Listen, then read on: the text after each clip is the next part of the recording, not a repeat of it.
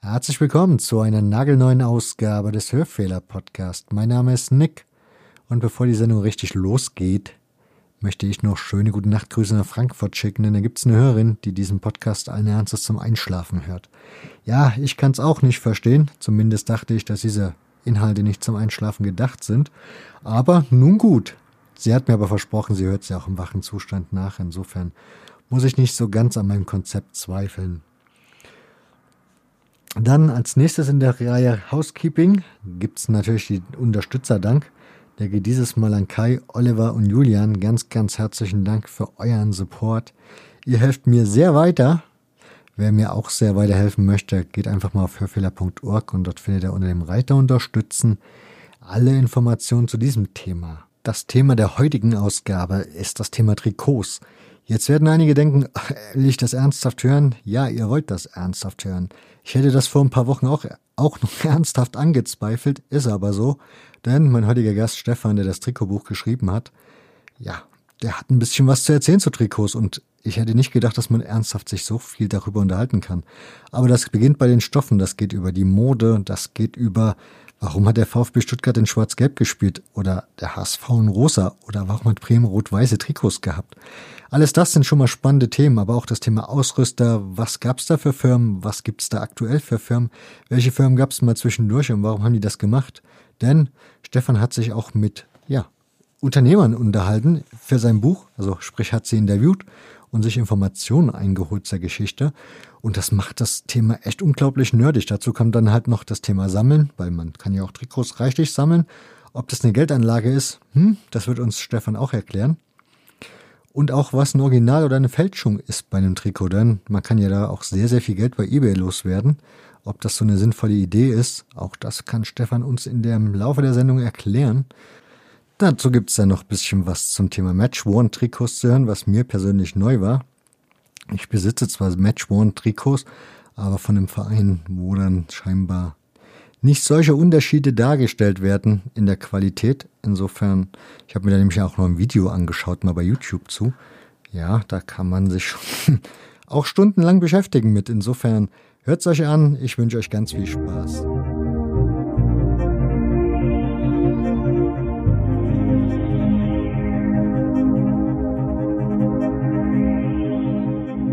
Herzlich willkommen zu einer neuen Ausgabe des Hörfehler Podcast. Mein Name ist Nick und heute sprechen wir ein Thema, über ein Thema, das mir noch nie so nerdig vorgekommen ist. Also ich habe mich noch nie so tief damit befasst, wie mein Gast das getan hat. Denn er hat ein ganzes Buch darüber geschrieben. Grüß dich, Stefan. Hallo, Nick, grüß dich. Wir sprechen über das legendäre Trikotbuch. Wie ich festgestellt habe, das kennen schon relativ viele Menschen. Würde mich aber als allererstes mal interessieren, bevor wir auch gleich über dieses Buch sprechen, wie bist du denn überhaupt erstmal zum Fußball gekommen? Ähm, also ich bin ja Jahre 69 mhm. und ähm, mein Vater war jetzt, also ich bin in Paderborn groß geworden, muss ich dazu sagen. Ähm, meine Familie väterlicherseits kommt aus dem Düsseldorfer, aus dem niederrheinischen Raum. Vier ist in Düsseldorf, da war mein Vater auch zu Hause. Mein Großvater war großer Fortuna-Fan. Mein Onkel ähm, war großer Gladbach-Fan natürlich als Viersener. Und mein Vater hatte eigentlich nicht so richtig viel Interesse am Fußball. Ähm, dadurch hat mein Großvater und mein Onkel praktisch äh, den Wettbewerb aufgenommen. Der eine wollte mich zum Fortuna-Fan machen und der andere wollte mich zum Gladbach-Fan machen. Und der Viersener Onkel hat halt gewonnen am Ende. Wobei ich muss dazu sagen, ich habe 79 ähm, Fortuna natürlich auch die Daumen gedrückt, als sie dann DFB-Pokalsieger wurden, als sie gegen Barcelona gespielt haben. Diese Spiele habe ich natürlich dann auch gesehen als kleiner Junge. Aber das richtige erste Fußballerlebnis, wo ich mich, ich auf die Tage drüber nachgedacht, war die WM 78. Da hatte ich mein erstes Panini-Album, da hatte ich äh, die ersten Mal auch mit Gladbach ein bisschen was zu sehen. Da war ja auch, äh, hat man ja gestern sogar gesehen bei Twitter ja auch ein bisschen der Jahrestag von dem ähm, 12 zu 0. Mhm. also das erste Spiel aus der Bundesliga, was ich auch noch richtig bildlich in Erinnerung habe aus der Sportschau. Und ähm, also kann man sagen, so mit neun, mit neun Jahren ging das ja los mit Fußball bei mir. Warum, warum ist es dann aber Gladbach geworden und nicht die Fortuna? ähm, weil halt mein Onkel mehr mehr Einsatz gezeigt hat als mein Großvater. Ähm, ja, ich habe halt zum Nikolaus, es gab halt Nikolaus-Pakete, meine Schwester und ich haben jedes Jahr zu Nikolaus haben wir aus Viersen ein Paket bekommen mit mit ähm, Utensilien, Geschenken und da war halt immer was von Gladbach dabei. Schal dabei, da waren ein Trikot war nicht dabei, aber es war halt immer was Gladbach-Bezug dabei. Und immer wenn wir in Viersen zu Besuch waren und Düsseldorf, gab es halt was, ne? Hannalte Gläser, diese mit Borussia dann auch was drauf war oder ähm, irgendwas gab es immer zu Geschenk von Borussia und von daher hat man natürlich das nachher über übernommen und ähm, dann wird man automatisch dann mehr. Mein erstes Spiel habe ich allerdings äh, in Düsseldorf gesehen, im Rheinstadion, also 79.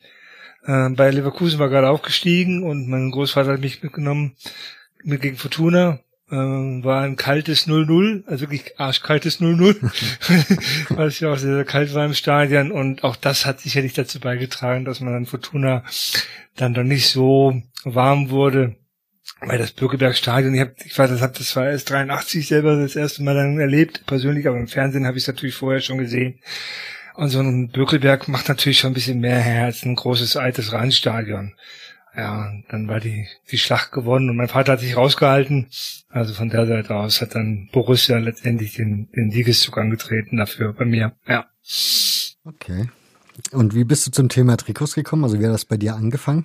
Das ging halt auch so los. Also wie in meinem Vorwort ja auch geschrieben habe von dem Buch, dass ich halt als kleiner Junge in dem Fall, als das losging, natürlich auch dann angefangen habe, die Kinder äh, Kicker Sonderhefte jedes Jahr ähm, mir zu kaufen oder geschenkt zu bekommen.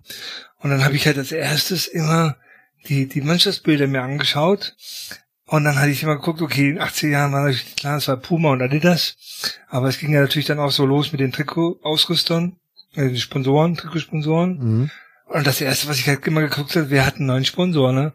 Wie sieht der Sponsor aus? Wer hat einen neuen Sponsor? Und warum? Das kann ich dir bis heute nicht beantworten. Ich weiß nicht, warum das mich so fasziniert hat. Auch beim Fußball, auch in der Sportschau gucken. Ähm, ich habe immer auf die Trikots geguckt zuerst und habe geguckt, wer wer spielt wie oder in welchen Farben wird heute gespielt und ähm, ja, war irgendwie für mich als Kind ganz faszinierend. Und dass da jemals ein Buch draus werden würde, hatte ich damals sicherlich auch nicht erwartet. Ja, ja ich meine, das mit dem Kicker-Sonderheft, so geht's ja, ging's ja wahrscheinlich jedem irgendwie, dass man dann als erstes mal die Bilder gecheckt hat und dann, welches Trikot gefällt mir, welche Trikots gefallen mir dieses Jahr nicht. Aber diesen Fable dann dafür zu entwickeln, ist ja dann doch schon erstaunlich. Ja, es ist halt immer hinten, hinten mitgeschwommen. Ne? Also wie, auch, wie ich auch geschrieben habe im, im Vorwort, ich gucke auch bei Spielen oder wenn ich jetzt irgendwo Fußball gucke, ähm, jetzt vielleicht die letzten Jahre war das nicht mehr ganz so ausgeprägt, aber am Anfang natürlich schon sehr stark und es fällt mir natürlich auch sofort was auf. Also wenn jetzt auch aktuell in der, in der in, ich habe jetzt Sky natürlich auch und ich schaue dann Bundesliga auch und Konferenz manchmal auch, wenn Gladbach nicht spielt, dann, dann fallen mir halt schon Dinge auf, wenn eine Mannschaft auf einmal äh, in anderen Farben spielt, als sie normalerweise spielt. Oder ähm, gutes Beispiel, glaube ich, vorletzte Saison ähm, Gladbach in Mainz hat Jan Sommer auf einmal im, im Heimtrikot von Borussia gespielt, als Torwart. Ja, hat das Heimtrikot angehabt von Borussia und sowas fällt natürlich sofort auf. Also sowas sehe ich auf den ersten Blick und denke, was ist da denn los? Warum spielt der in so einem Trikot? Ähm, ja, und das hat sich über die Jahre halt dann natürlich dann auch ähm, fortgeführt. In den 90er Jahren war es halt ganz speziell, als die ganzen neuen Ausrüster kamen, da kommen wir sicherlich auch nachher noch drauf zurück, mhm. ähm, da war es ja noch besonders spannend. Ja, auf einmal war halt eine Firma da, die es halt noch nie gab. Adidas war nicht mehr da oder nicht mehr in der Masse vertreten, Puma war weniger und dann kam halt Firmen auf dem Markt, äh, die ja richtig spannend wurden für mich. Und da fing das halt noch mehr an als in den 80er Jahren, weil es die Sponsoren und nachher in den äh, 90er Jahren ging das dann auch los mit den Ausrüstern. Und das ist dann auch die, die, die Faden, die Knaller. Also da haben wir sicherlich einiges nachher noch drüber zu sprechen. Dein Buch beginnt ja mit der Bundesliga, also mit dem Start ja. der Bundesliga. Ja. Die Frage, hast du auch dich, dich thematisch mit dem Thema davor beschäftigt, also mit den Jahrzehnten davor? Oder gibt es da einfach nicht, gar nichts Spannendes? Nicht so sehr nicht so sehr, weil A, interessiert mich die, also ähm, die Zeit davor nicht so besonders, muss ich sagen. Oberliga oder solche Sachen hat mich eigentlich nie groß fasziniert. Ähm, aber man kriegt natürlich im Rahmen der Recherche schon mit, was es natürlich vorher war, weil 63 ging die Bundesliga los, aber dieses Thema Ausrüster oder, oder ähm, Trikots gab es natürlich auch in den Jahren vorher schon. Und du kriegst natürlich auch bei der Recherche ähm, mit, welche ähm, Hersteller, Trikothersteller, Trikotproduzenten es damals gab. Und die waren ja alle schon in den 50er Jahren oder 40er Jahren teilweise schon da. Und da gab es ja auch in Deutschland noch eine Textilindustrie. Ähm, und von der Seite aus ähm, habe ich da was drüber gelernt. Aber richtig groß interessiert hat mich die Jahre davor eigentlich weniger. Weil auch muss ich dazu sagen, Borussia ist natürlich auch erst 65 aufgestiegen mhm. in die mhm. Bundesliga. Ähm, wenn du jetzt natürlich einen Club, Club hast wie Borussia Dortmund zum Beispiel, ähm, wo mein Lektor ähm, Marc Steiner, der auch ein Borussia Dortmund Trikotbuch geschrieben hat, der hat natürlich auch in den 50er Jahren schon große Europapokalerfolge gehabt und, und in den 60er Jahren solche Sachen und sehr erfolgreiche Jahre. Äh, das hatte Borussia dann in dem Sinne ja nicht. Ja, und vielleicht liegt es auch ein bisschen daran, dass mich diese Zeit nicht so sehr gepackt hat. Aber wenn du dich so ein kleines bisschen damit inf darüber informiert hast, würde mich interessieren, gab es damals auch schon so dieses ständig neue Designs, neue, also so extreme Veränderungen oder war das doch eher noch immer, man spielt immer in demselben Trikot? Es war natürlich immer ziemlich auf das Gleiche. Ich habe jetzt die Tage nochmal, ähm, guck mir auch mal an Zeigler an, der macht ja mhm. gerade auch aktuell so eine Retro-Schiene mit den 70er Jahren und 80er Jahren. Und da sieht man halt die, die Trikots in den, in den 70er Jahren, 60er Jahren halt immer alle gleich aussahen, teilweise noch ohne, ohne Logo sogar des, des Vereins auf der Brust. Und das war in, in den 50er Jahren natürlich noch, noch stärker der Fall. Ja, da waren die Trikots, im Grunde waren das ganz normale Baumwoll-T-Shirts, ne? weiß schwarzer Kragen, gelbes Trikot, schwarzer Kragen. Ähm, und das hat sich nicht viel geändert. Und das muss man dazu sagen, ist es auch damals ja schon Katalogware gewesen. Also die, Hersteller oder beziehungsweise die Produzenten haben ja ihre Produkte über den Sportfachhandel an die Vereine verkauft. Und ähm, alle Trikots, die damals in den 50er, 60er Jahren gekauft wurden oder getragen wurden von den Clubs, sind Katalogware. Ja, das heißt, du gehst halt äh, als Verein zum Sporthändler, der legt dir halt den Katalog des Herstellers Irima hin oder des Herstellers Palme hin und daraus wird dann halt ausgesucht und bestellt.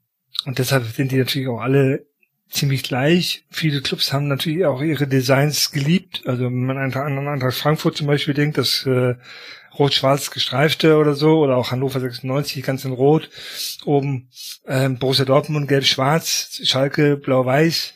Das war natürlich auch Tradition, die dann immer weitergeführt wurden. Diese ganzen bunte, das bunter wird, das kam ja auch alles viel später erst. Starten wir mal bei 63 und dem Start der Bundesliga. Also du hast zum Beispiel das Trikot meines Lieblingsvereins, weil das hat 64 ist das, da ist der da reingekommen, der Verein. Und da ist alles noch relativ schlicht, also bei meinem Verein sowieso schlicht gehalten. Wie war das so allgemein zu Beginn der Bundesliga? Hat man da schon irgendwie eine Veränderung festgestellt? Nein, es war, das ging im Grunde nahtlos weiter, wenn du das auch die ersten Jahre dir anguckst im Buch, die ersten Dings, äh, das war das erste Trikot zum Beispiel auch von 1. SC Lautern, rotes Trikot, mhm. weißer Kragen.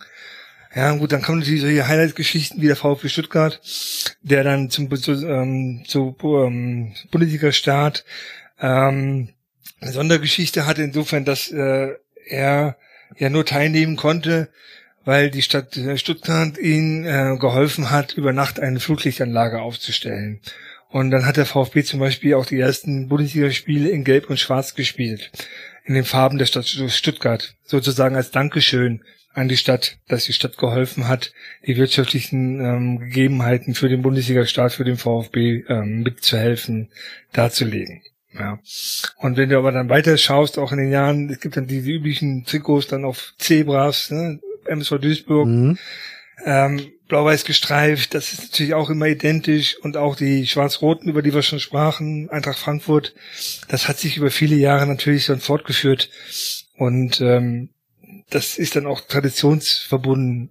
Äh, es gab aber auch nicht viel. Es war auch kein großer Wunsch danach. Ja, dieses ganze knallige, bunte, quer kam ja alles in den 90er Jahren erst. Wäre die Frage, was gab's denn da für Ausrüster? Also gab's da überhaupt schon Ausrüster? Ähm, es gibt keinen richtigen Ausrüster in dem Sinne, sondern es gab eher Textilproduzenten. Deutschland war natürlich ein Textilland. In, Im Niederrhein, in Mönchengladbach gab es viele äh, Textilproduzenten in der, auf der Schwäbischen Alb. Äh, Im Stuttgarter Raum, im Reutlinger Raum gab es sehr viele. Erima zum Beispiel kommt daher. Die Firma Bruno Palme ähm, aus Glashütten in der Nähe von Bayreuth. Ähm, das waren so die beiden prägenden ähm, Hersteller, die sich darauf spezialisiert hatten auf Trikotagen. Und die eigentlich auch die Bundesliga in den ähm, 60er Jahren äh, nicht mehr oder weniger wie später in den 80er Jahren aufgeteilt haben. Entweder wurde in der Riemann-Trikots gespielt oder es wurde in Palme-Trikots gespielt. Hin und wieder gab auch mal Leute dazwischen. Die Firma Leutze ist auch aus dem ähm, Schwäbischen. Ähm, die hat 1954 zum Beispiel die deutsche Nationalmannschaft in, ähm, in Bern ausge, äh, ausgerüstet, als die deutschen Weltmeister wurden. Das waren Trikots von der Firma Leutze. GA Leutze. Und die gibt's heute auch nicht mehr. Die meisten Firmen sind heute nicht mehr existent. Die Firma Bruno Palme zum Beispiel ähm, ist halt auch irgendwann nicht mehr ähm, offiziell auf dem Markt gewesen, weil sich halt alles nach ähm, Asien oder Südeuropa äh, konzentriert hat in der Textilproduktion. Und die Nachfahren oder die ähm, Enkel haben dann teilweise noch später bis letztes Jahr im Herbst in der Retroproduktion Trikots hergestellt. Aber ähm, viele, oder Erima zum Beispiel gibt es natürlich jetzt auch wieder, aber da war auch ein langes Loch zwischendurch, wo es denen auch ziemlich dreckig ging. Ja. Der Hörer dürfte jetzt schon gemerkt haben, dass du dich auch mit den Ausstattern der Textilindustrie sozusagen reingenördet hast. War das irgendwie so zwangsläufig, dass das Thema dann irgendwann aufkam? Also wie geht, also ich meine, wenn man sich die ersten Trikots anschaut, da ist ja nirgendwo zu sehen, von wem das Trikot geliefert wurde. Also da gibt's ja keine Logos, wie man das heute von Adidas oder Nike, Puma kennt. Die sind da ja gar nicht drauf auf den Trikots. Von daher. Nein, die sind alle im Label. Also konntest du an einem Label erkennen. Hinten im, im Nacken mhm. die Labels, da stand halt entweder Palme drauf oder stand Leutze, Leuzela, also bei der Firma Leutze. Bei der Firma Leutze war es sogar zwei Marken. Es gab die Firma Leutze als deutsches Unternehmen mit dem deutschen Namen. Die haben aber dann sowas wie ein Subbrand Leuzela das ist zum Beispiel ein Fakt, den ich nie ganz klären konnte, warum die Firma sich Leuzela genannt hat, ähm, hatte sehr viel Erfolg im südamerikanischen Raum und wahrscheinlich wollten sie einfach ein bisschen südamerikanisch klingen und haben dann äh, hinten in, in dem Label sich das in den Markennamen Leuzela gegeben. Ja. Und das findest du natürlich dann raus. Es gibt auch noch viele andere Firmen, zum Beispiel Firma Umbro in England oder Firma Bukta auch aus England, ähm, die natürlich auch versucht haben, ähm, nach und nach in den deutschen Markt irgendwie reinzukommen als Reduktivproduzenten. Aber dadurch, dass sie natürlich, wie gesagt, in den ersten Jahren bis in die, weit in die Ende der 60er Jahre hinein, ähm, auch 70er noch, ähm, das alles über den Sportfachhandel lief, ähm, war es natürlich eventuell für die ausländischen Firmen schwerer, auf den deutschen Markt zu kommen, als ähm, für die deutschen Firmen. Zum Beispiel Firma Umbro hat zum Beispiel 1868 den 1. FC Nürnberg ausgestattet. Mhm. Das ist aber zum Beispiel zustande gekommen, weil Max Merkel gute Kontakte hatte nach England. Und der hat praktisch die Trikots von Umbro für den ersten FC Nürnberg besorgt. Ja, und es floss ja auch kein Geld. Es wurde Geld ausgegeben. Der Verein musste zum Sporthändler gehen und hat dafür bezahlt, dass er Trikots bekommt. Und meistens gab es halt auch nur einen Trikotsatz oder zwei Trikotsätze für die ganze Saison mit der sie dann durchgespielt haben. Da wurde nicht mal irgendwie getauscht zwischendurch oder wie heute zwei Trikots zur Halbzeit, äh, eins zur Halbzeit gewechselt wird. Das gab's alles nicht. Ja, also es wird wirklich oft und lange ähm, damit gespielt, manchmal sogar mehrere Saisons und das hat sich bis in die 80er Jahre auch fortgeführt. Auch in den 80er Jahren wurden Trikots teilweise über mehrere Spielzeiten äh, weiterverwendet, da wurde der Sponsor nachher drüber geklebt oder drüber genäht. Also das diese ganze Geldgeschichte kam als viel, viel später erst. Wäre die Frage am Anfang heißt, das waren hau hauptsächlich dann deutsche Firmen, die die Vereine ausgestattet haben oder die Vereine sich haben ausstatten lassen. Es sei denn, es kam halt wirklich durch Zufall wirklich mal wie bei Umbro jetzt bei den ersten Nürnberg Kontakte ins Spiel. Ähm, es kann auch gut sein, dass in den 60er Jahren ähm, auch schon oder 50er Jahren davor, das weiß ich halt nicht so genau, ähm, sicherlich der eine oder andere englische Hersteller vielleicht sogar auch äh, Kontakte hatte nach Deutschland und der eine oder andere Verein auch schon mit Trikots aus England zum Beispiel gespielt hat, das Umbro vielleicht auch schon in den 60er Jahren äh, ähm, oder 50er Jahren sogar schon in Deutschland äh, vertreten war, ähm, weil Adidas und Umbro zum Beispiel auch eine Partnerschaft hatten in England. Umbro hat viele, viele Jahre die Schuhe äh, von Adidas verkauft oder vertreten, also praktisch als Vertriebsorganisation auch mhm. betreten. Und dadurch bestand natürlich auf Bünde zurück. Also es kann gut sein, dass der eine oder andere Club in Deutschland in den 50er Jahren auch schon mit Umbro gespielt hat, weil sie einfach mit Adidas auch in, in einer Weise verbandelt waren oder weil es persönliche Kontakte gab oder der Sporthändler hatte eventuell einen Katalog von denen da, weil er sich dafür interessierte. Ähm, das kann gut sein, ja. Du hast ja auch Kontakt in dem Buch gehabt mit Sammlern oder ja, für das ja. Buch mit Sammlern. Wäre die Frage, Solche Trikots aus dieser Zeit, aus dem Beginn der Bundesliga, gibt's, kann man die eigentlich noch irgendwie erwerben bei eBay zum Beispiel? Und wenn ja, was muss man dafür auf den Tisch legen? Also ich glaube, der Markt heute ist ziemlich abgegrast, also der, der günstige Markt. Mhm. Ähm, ich habe für das Buch mit über 30 Sammlern aus dem ganzen Bundesgebiet zusammengearbeitet und das waren auch meine meine größten Helfer, weil ohne die wäre das Buch gar nicht zustande gekommen, weil ich habe ja keine Trikots mhm. und äh, die Jungs haben ja die Trikots.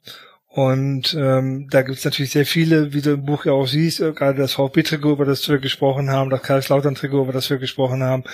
Ähm, das sind natürlich alle Stücke, die sehr, sehr früh ähm, gekauft wurden, weil die Sammler sind natürlich genau wie ich mit meinem Thema mich äh, virtuell beschäftige oder interessant, ähm, haben die natürlich schon sehr früh angefangen zu sammeln. Und ähm, ich weiß von vielen, dass die in den 80er, 90er Jahren angefangen zu sammeln und dass da natürlich die Preise, ähm, da reden wir jetzt halt über 50 Mark oder 100 Mark oder mhm. so für ein altes Matchone-Trikot, ähm, für das du wahrscheinlich, wenn du heute das verkaufen würdest, äh, das Zehnfache bekommen würdest in Euro. Ja, also ich habe auf einer Lesung zum Beispiel, ich habe ja auch Lesungen gemacht die letzten Jahre mit dem Buch, habe dann immer Gäste dabei gehabt. Zum Beispiel Ente Lippens äh, war zum Beispiel in Essen mit dabei und der hat zum Beispiel erzählt, der hat sich mit Dieter Bast unterhalten und hat gesagt, wir sind Idioten gewesen, dass wir unsere Trikots so früh ähm, einfach hergegeben haben oder verkauft haben. Ähm, wenn wir die heute verkaufen würden, dann würden wir richtig reich werden damit. Ja, also die auch die Spieler haben das gar nicht ähm, so gemerkt, oder es war auch gar nicht absehbar, dass sich so ein Markt irgendwann mal daraus entwickeln könnte, wie er sich heute darstellt. Wenn du das so ansprichst, also machen wir erstmal noch die erst das mit den Fotos fertig, weil du hast in dem Bild, also in dem Buch gibt es, also du hast sowohl Bilder von Mannschaftsaufstellungen drin, also wo man die Mannschaft auf einem Schwarz-Weiß-Bild zum Beispiel sieht, aber du hast die Trikots dann nochmal einzeln abgelichtet in Großformat. Das sind aber alles Originaltrikots, die man auf diesen Fotos sieht. Ja, genau. Es sind alles Originaltrikots aus den Beständen der Sammler. Das heißt, du Oder, bist dann durch, ja, durchs Land gefahren und hast dann überall genau. die Fotos gemacht. Okay. Ähm, nicht immer. Also ich habe sehr viele Sammler Gott sei Dank gehabt, die natürlich eigene Webseiten haben, die ähm, sehr detailliert selbst auch ihre Sammlung pflegen, fotografieren und entsprechend dann auch gutes Bildmaterial hatten. VfL Bochum zum Beispiel auch. Ähm, der Sammler hat eine sehr gute Kamera, hat sehr gute Fotos fotografiert.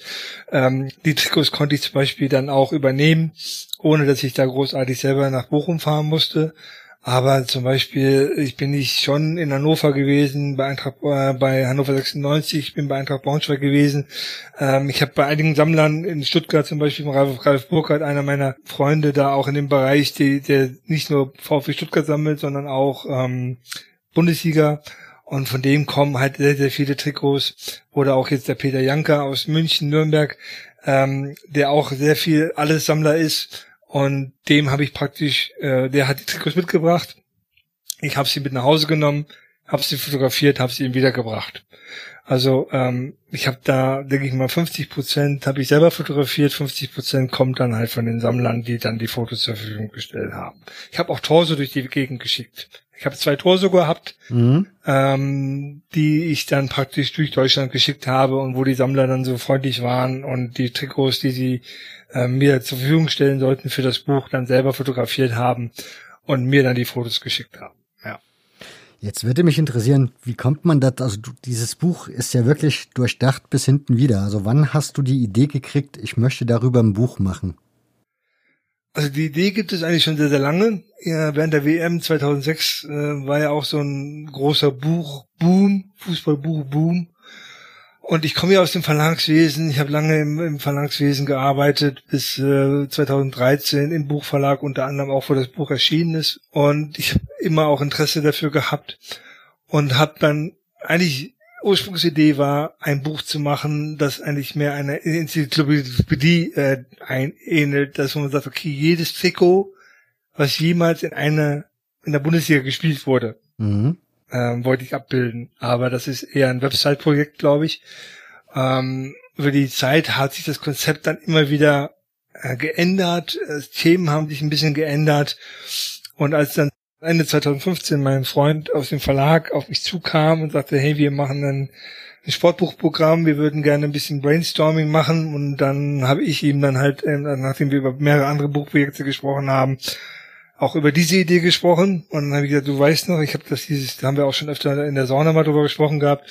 Ähm, du weißt, ich habe mein Buchprojekt hier noch und dann hat er das mitgenommen in den Verlag, hat es dort vorgestellt und es wurde angenommen. Da muss man natürlich dazu sagen, dass wir auch eine Vorlage hatten und das ist, was du meinst, wir natürlich dachten. Also das Konzept in der Form war schon grob angedacht, aber eine richtig schöne Vorlage kam aus England. Das Arsenal-Shirt. Also wer Arsenal-Sammler ist, der kennt das vielleicht. Mein Buch ist eine Adaption halt auf die Bundesliga von der Optik her. Ja, ich habe mich da schon sehr, sehr stark an der Optik äh, dieses Buches orientiert, ähm, habe natürlich aber trotzdem meine eigenen Themen gesetzt. Ja, Themengesetz ist sehr gut, denn du fängst ja dann irgendwann, geht, wird das ja auch mal spannender. Also wir kommen dann irgendwann mal von den schlichteren Trikots weg. Und das beginnt eigentlich, wird es, also vielleicht liege ich damit falsch, du kannst mich ja berichtigen, geht eigentlich so mit den Hauptsponsoren, also diesem Logoaufdruck eigentlich so richtig erst los, oder? Na, es geht schon vorher los. Also wenn man auch in die 70er Jahre, also 60er Jahre gebe ich dir recht, da ist es vielleicht noch relativ ähm, langweilig auch nicht. Also auch da gibt es natürlich schön sind die, aber ne, ne? Ne? Also es sind halt ein, einfache Trikots, aber auch wenn man zum Beispiel das Trikot des FC Bayern sieht, aus der Saison 68, 69, mit dem wir halt viele, viele Jahre gespielt haben mhm. auch, ja. Das ist dieses berühmte rot-weiß gestreifte Design. Oder auch bei Borussia Mönchengladbach, dieses Trikot mit dem grün-schwarzen oder schwarz-grünen Balken, ähm, was ja auch jeder kennt, wer ähm, die, die das verfolgt hat. Ähm, das gab es zum Beispiel auch und der Unterschied war einfach, dass das grün-schwarze Trikot wurde von Palme hergestellt und das Trikot mit den schwarz-grünen Balken wurde von Erima hergestellt. Und ähm, da gibt's auch eine schöne Geschichte. Das ist halt, ähm, ob das jetzt stimmt, weiß ich nicht hundertprozentig, aber es wurde mir angetragen, ähm, dass man halt sich teilweise auch äh, kopiert hat. Ja, dass also zum Beispiel dieses Trikot in grün-schwarz äh, auf den Markt kam von Palme so zuerst und dass man dann halt ähm, äh, ein Vertreter von Irima, ähm, jemand so auf Irima zugekommen ist, ich würde das gerne auch haben, kannst du mir das auch machen? Und dann haben sie das einfach kopiert und haben halt die Farben einfach umgetauscht. Und ähm, wenn du guckst in die Kataloge, ich gebe ja glaube ich auch ein paar Katalogseiten im Buch drin, ähm, es sind viele Ähnlichkeiten der Trikots auch vorhanden. Das heißt, du kannst das gleiche Eintracht Frankfurt Trikot in Schwarz und Rot äh, mit den Streifen kriegst du natürlich in der gleichen Form auch bei Rima. Ähm, hättest du kaufen können. Und von daher kam dieser Wettbewerb dann auch äh, auf die zustande. Was auch noch ein interessantes bei der Hauptsponsor, der erste inoffizielle Hauptsponsor ähm, war ja 1971, 1972 das Land Bremen, bei Werder Bremen. Mhm. Wenn ihr da vielleicht mal das schon gesehen habt irgendwo, es gab ja Werder Bremen auf einmal in, in weiß und rot aufgelaufen ist, mit weiß-roten Streifen und vorne anstatt der Werder-Raute der Schlüssel der Stadt Bremen drauf und hinten auf dem Rücken anstatt Werder ganz rot Bremen. Und man hat diese Elf die Millionenelf genannt, äh, weil einfach die Stadt Bremen und die Wirtschaft der Stadt Bremen ähm, Werder sehr, sehr stark unterstützt hat, hat gesagt, komm, ähm, wir finanzieren euch das. Wir haben auch einige äh, gute Spieler gekauft, unter anderem Herbert Laum, auch von Borussia, äh, nach Bremen gekommen und haben dann gesagt, aber als Gegenzug ähm, müsst ihr in den Farben der Stadt Bremen spielen. Und dann kam diese Speckflaggenmuster, wie das heißt, Speckflaggenfarben. Äh, und ähm, das war praktisch das erste inoffizielle äh, Trikotsponsoring, was es gab in der Bundesliga, obwohl natürlich vorne kein, kein Sponsor schon drauf stand. Ja.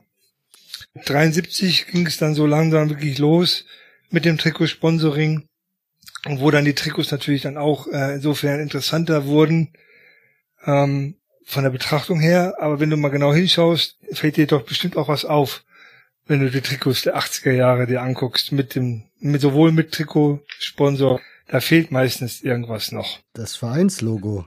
Genau. Das war halt äh, dann nicht mehr so oft vertreten oder oft gar nicht vertreten. Ja, die spielten dann auf einmal mit, oder war auch in den 70er Jahren schon nicht oft dabei, dass das Vereinslogo drauf war. Aber in Anfang der 70er Jahre, kurz nachdem das Trikotsponsoring begann, ähm, 73, sich fehlte das eigene Vereinswappen noch sehr, sehr oft. Weißt du, warum das so ist? Ähm, kann ich dir echt nicht sagen, weiß ich nicht. Kann ich, habe ich nie herausgefunden, warum das so ist. Na gut, damals war der Fußball ja noch ein bisschen mehr in den Kinderschuhen, ne? Mehr wie schwarz-weiß im Fernsehen maximal Samstagabends in der Sportschau war ja dann wahrscheinlich nicht geboten. Ja, ich habe ja auch gestern nochmal mir die, die in der Mediathek äh, die Anzeigler-Sendung angeschaut und er hat ja die äh, Mitte der 70er Jahre nochmal so ein paar Spiele gezeigt, unter anderem auch die Bayern ähm, im Europalandesmeisterpokal.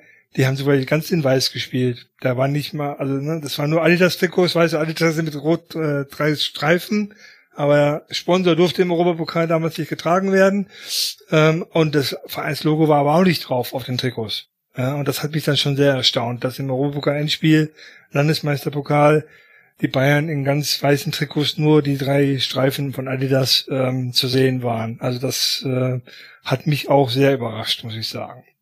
Wann hat denn das, diese Ausrüstergeschichte eigentlich so richtig angefangen in der Bundesliga? Also mit der Saison 74, 75 ging es so langsam ein bisschen los, weil ähm, Adidas hat sich bei Riemer eingekauft und ähm, Puma kam auch so langsam auf den Geschmack, ähm, aus Ausrüster ähm, aufzutreten und dann wurden auch die ersten Gelder bezahlt. Und ähm, dadurch wurde es dann so ab 74, 75, 76 ging es dann los, wobei noch immer keine Einheitlichkeit drin war. Also es gab zum Beispiel Gladbach ist so ein ganz spezieller Club, ähm, wo trotzdem zwischendurch immer noch in auch in anderen Trikots gespielt wurde, ich Adidas oder Puma oder wie auch immer schon äh, offizielle Ausrüster war. Also Gladbach hat zum Beispiel äh, in Umbro-Trikots gespielt, das Spiel, was heute eben ähm, ähm, jetzt die ähm, Geburtstag hatte oder die Stichtag hatte, das 12 zu 0 gegen Borussia Dortmund. Zum Beispiel hat Borussia in Umbro-Trikots gespielt. Oder auch die Rückrunde der Saison 73, 74 hat Borussia in Umbro-Trikots gespielt. Warum das so ist, kann man nicht hundertprozentig nachvollziehen. Also Helmut Grashoff als Präsident oder als Manager von Borussia war Textilkaufmann, war ein Pfennigfuchser und hat dann dadurch äh, das ähm, Sport Erdweg war praktisch das Sporthaus in Gladbach, was sich auch selber als Ausrüster von Borussia bezeichnet hat. Da war nicht der Ausrüster Puma, sondern Sport Erdweg war der Ausrüster von Borussia Mönchengladbach. Und die haben natürlich dann Herrn Grashoff wahrscheinlich immer die besten Deals hingelegt und dann waren halt auch mal eine Rückrunde mit Umbro-Trikots dabei. Ja, oder auch Hersteller, die zum Beispiel für Puma nachher produziert haben, ähm, wo dann auf dem Trikot das Puma-Zeichen fehlte, wo hinten im Label aber dann eine Firma wie HBW drauf stand oder Around, die dann aber im Grunde alles Auftragsproduzenten waren und Palmer genau das gleiche. Die haben alle für Puma produziert, aber manchmal fehlte der Puma, äh, fehlte der Puma vorne drauf, manchmal war er mit vorne drauf. Das heißt, man kann jetzt nicht sagen, die Bundesliga wurde ausgerüstet, so gesehen in diesen, in den ganzen Jahren irgendwie von Adidas, Puma und was weiß ich, Nike vielleicht, sondern da muss man dann schon sagen, dass gerade in der Anfangszeit extrem viele Ausrüster sozusagen dabei waren, Marken. Ja, genau. Im Grunde Ausrüster ist auch das falsche Wort. Also richtig Ausrüsterverträge, wie wir sie heute kennen, kamen halt, wie gesagt, 74, 75 auf den, auf den, äh, also was der Trikotausrüster. Die meisten waren ja schon Partner von Adidas oder Puma. Also Puma zum Beispiel war 1967 schon Schuhausrüster und Trainingsausstattung von Borussia. Mhm. Ähm, Adidas hat auch schon immer für ähm, Bayern München oder andere Clubs die Schuhe gestellt. Nur Adidasler zum Beispiel war überhaupt kein Fan von Textilien. Der war Schuhmacher. Genau das gleiche mit Rudolf Dassler. Das Thema Trikot oder Textilien war bei den beiden nie so richtig im Fokus. Das kam erst über die Jahre, weil natürlich dann auch die Expandierung kam. Horst Dassler zum Beispiel, der Sohn von Adi Dassler, war da sehr aktiv. Der hat in Frankreich parallel Adidas France aufgebaut, hat sich zum Beispiel bei Le Coq Sportif eingekauft, ähm, hat sich bei Pony eingekauft und der hat in den Bereich Textilien zum Beispiel auch einen Markt gesehen und hat dort forciert. Irima hat dann sehr lange für Adidas produziert. Davor gab es schon die Firma Schwan äh, in Süßen, die auch für Adidas Textilien produziert haben. Aber Adidas hatte da nie so richtig großes Interesse dran zu dem Zeitpunkt noch.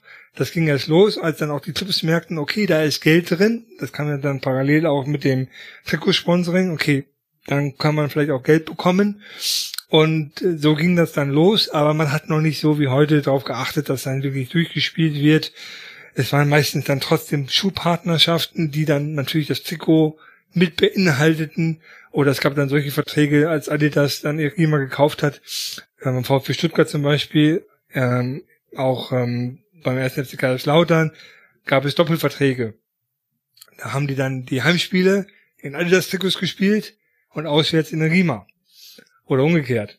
Also ähm, da gab es teilweise wöchentliche Wechsel. Das äh, siehst du dann, wenn du heute ein Foto guckst, irgendwo vielleicht äh, im Internet findest und wunderst dich, warum spielt der VfB in der Riemer-Trikots in den 70er Jahren oder in den 80er Jahren. Ähm, dann liegt es daran, dass halt Adidas ähm, dieser Vertrag so ausgelegt war, dass die Marke Rima weiter besteht und dass der Verein dann einfach wechselt. Und im, hinten im Logo zum Beispiel, wenn du jetzt das, ähm, das HSV-Trikot zum Beispiel nehmen, dieses pinkfarbene, ähm, da steht zum Beispiel hinten im Label auch Adidas Erima drin. Ähm, und äh, also praktisch beide, beide Marken werden genannt. Wenn du das gerade schon erwähnst, der HSV und rosa Trikots, wie kommt's dazu? Ich meine, die haben ja nun gar kein rosa in irgendeiner Form in ihrem Vereinswappen. Ja, das sind dann halt die, die ersten Auswüchse des, äh, ähm, des Geld, denke ich mal. Ne? Also der Dr. Peter Krohn, der äh, damals der Manager des HSV war, wollte neue ähm, Publikum, Frauen vor allen Dingen ins Stadion bringen und hat dann sich marketingtechnisch überlegt, rosa und hellblau, das waren die anderen Farben, Babyblau, wie Felix Magath es genannt hat, ähm, mit den beiden Farben sind dann die, die Trikots äh, ausgestattet worden und ähm, die haben dann aber gar nicht so oft in rosa gespielt. Also zumindest in der Bundesliga, im Europapokal schon öfter, aber in der Bundesliga waren eigentlich gar nicht so viele Spiele in rosa. Aber es war natürlich ein großer Marketing-Coup äh, vor der Saison. Da die ganzen Mannschaftsbilder, das waren auch alles in rosa Trikots. Ähm, aber während der Saison meistens in, in Blau oder in Rot aufgelaufen. Oder in Weiß auch. Ja. Was mich noch interessieren würde, ist die, die Stoffe waren ja wahrscheinlich auch verschieden. Wir haben ja gesagt, Baumwollstoffe waren es zu Beginn. Ab wann fing es denn an, dann so ein bisschen mit künstlichen Textilfasern oder so zu arbeiten? Also das ging dann so, äh, auch Ende der 70er Jahre ging das los, dass ein bisschen Polyesteranteil dazu kam, aber richtig los mit den Kunstfasern ging es eigentlich ähm, dann erst in den 80er Jahren. Also ich äh, habe ein paar Kataloge hier auch vom Puma, ähm, da ging es dann so 70er, Ende 70er Jahre, dass man halt die Polyester, ähm, diese, ähm, die, die Trikots ein bisschen elastischer machte, ein bisschen Feuchtigkeitsaufnahme Name machten ähm, das war schon Ende der 70er Jahre der Fall, aber dieses richtige klassische Polyester, wie wir es kennen, das ging dann erst ähm, Mitte der 80er, Ende der 80er, 90er Jahre los, dann als die Nikes dieser Welt auf den Markt kamen. Ähm, es gibt eine Firma, die Firma Admiral aus England, die ja 1976 auch in Deutschland versucht, versucht Fuß zu fassen, ähm, bei Eintracht Frankfurt. Mhm. Und ähm, die hatten zum Beispiel auch schon sehr hohen Anteil von Kunstfasern in ihren Trikots. Und das kam überhaupt nicht an in Deutschland. Also die haben zwei Jahre versucht, äh, ähm, in Deutschland Fuß zu fassen und haben versucht, ihre Trikots auch an verschiedene Vereine und andere Vereine zu verkaufen oder auch aus, ähm, weitere Clubs zu kriegen, die eventuell sich ausstatten lassen. Aber es hat nicht funktioniert, weil die einfach ähm, vom Stoff her zu weit waren schon, zu früh da und das hat nicht so funktioniert, wobei natürlich der deutsche Markt auch mit Adidas und Puma oder beziehungsweise den, den deutschen Textilherstellern, ähm, die es dann schon gab, wie Leute, Puma, äh, Palmer, Erima, natürlich auch schon sehr gut besetzt war und ähm, da war es halt schwierig für solche Firmen dann eventuell so reinzukommen, wie sie es in England gemacht haben. Ja, da ging das ja schon los. Admiral hat zum Beispiel den ersten Ausrüsterdeal äh, mit der englischen Nationalmannschaft ähm, geschlossen. Da gab es das in Deutschland noch gar nicht so richtig. Oder ging gerade das los. Ja. Das heißt, die, die Firmen hatten aber auch jetzt nicht das große Interesse, erstmal mit Geld darum um die Ecke zu kommen und so zu ihr Monopol sozusagen zu festigen und zu sagen, hier kommt Verein XY, wir zahlen dir ein bisschen was, dafür trägst du uns jetzt. Nee, das, diese Gedanken gab es gar nicht. Dadurch, dass Textil gar nicht so hoch in der, in der Wertschätzung war in den eigenen Unternehmen, bei Adidas und Bagima, äh, bei Adidas und Puma, da war Textil, kam halt erst Mitte der 70er Jahre oder 74 rum, ging das erst los, dass man da überhaupt äh, ähm, das Thema Textil für sich auch als zusätzliche ähm, Marge, Branche, Bereich, äh, Sportartikelbereich richtig entdeckte und wo man auch sagen kann, da kann man Geld verdienen mit, eventuell auf lange Sicht.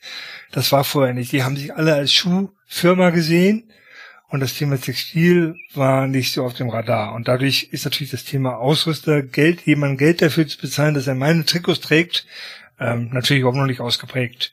Das kam natürlich aus England dann nachher nach und nach rüber. Admiral war, wie gesagt, der erste Ausrüster, der wirklich auch Geld gezahlt hat.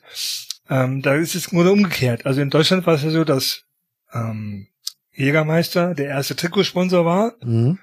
Und in England war es genau umgekehrt, dass der erste ähm, Geld, der Geld gegeben hat, Admiral als Ausrüster war. Aber der erste Trikotsponsor in England kam erst Ende der 70er Jahre ähm, ähm, auf dem, also richtig offiziell. Es gab vorher schon mal einen Versuch, ähnlich wie in Deutschland auch, aber der erste offiziell in der in der obersten Liga war ähm, der FC Liverpool mit Hitachi. Ähm, von der Seite aus ähm, war das Thema Geld verdienen mit Trikotsponsoring oder Ausrüster ähm, da der Startpunkt in den, in den Jahren. Was mich noch interessieren würde, weil ich ja nicht so der Nerd bin, da kommen wir dann später nochmal drauf auf das Thema, ist so dieses Aussehen von Trikots, also diese diversen Kragen, die es gibt und sowas. Hat es da im Laufe der Zeit Veränderungen gegeben? Also kann man da sagen, da gibt es so modische Aspekte, irgendwie so, wie, man es so bei normalen Dingen macht, so die 70er, 80er und dann die 90er mit den Neon-Krams. Also gibt es da auch so Unterscheidungen, wo man sagen kann, da kam das oder jenes auf?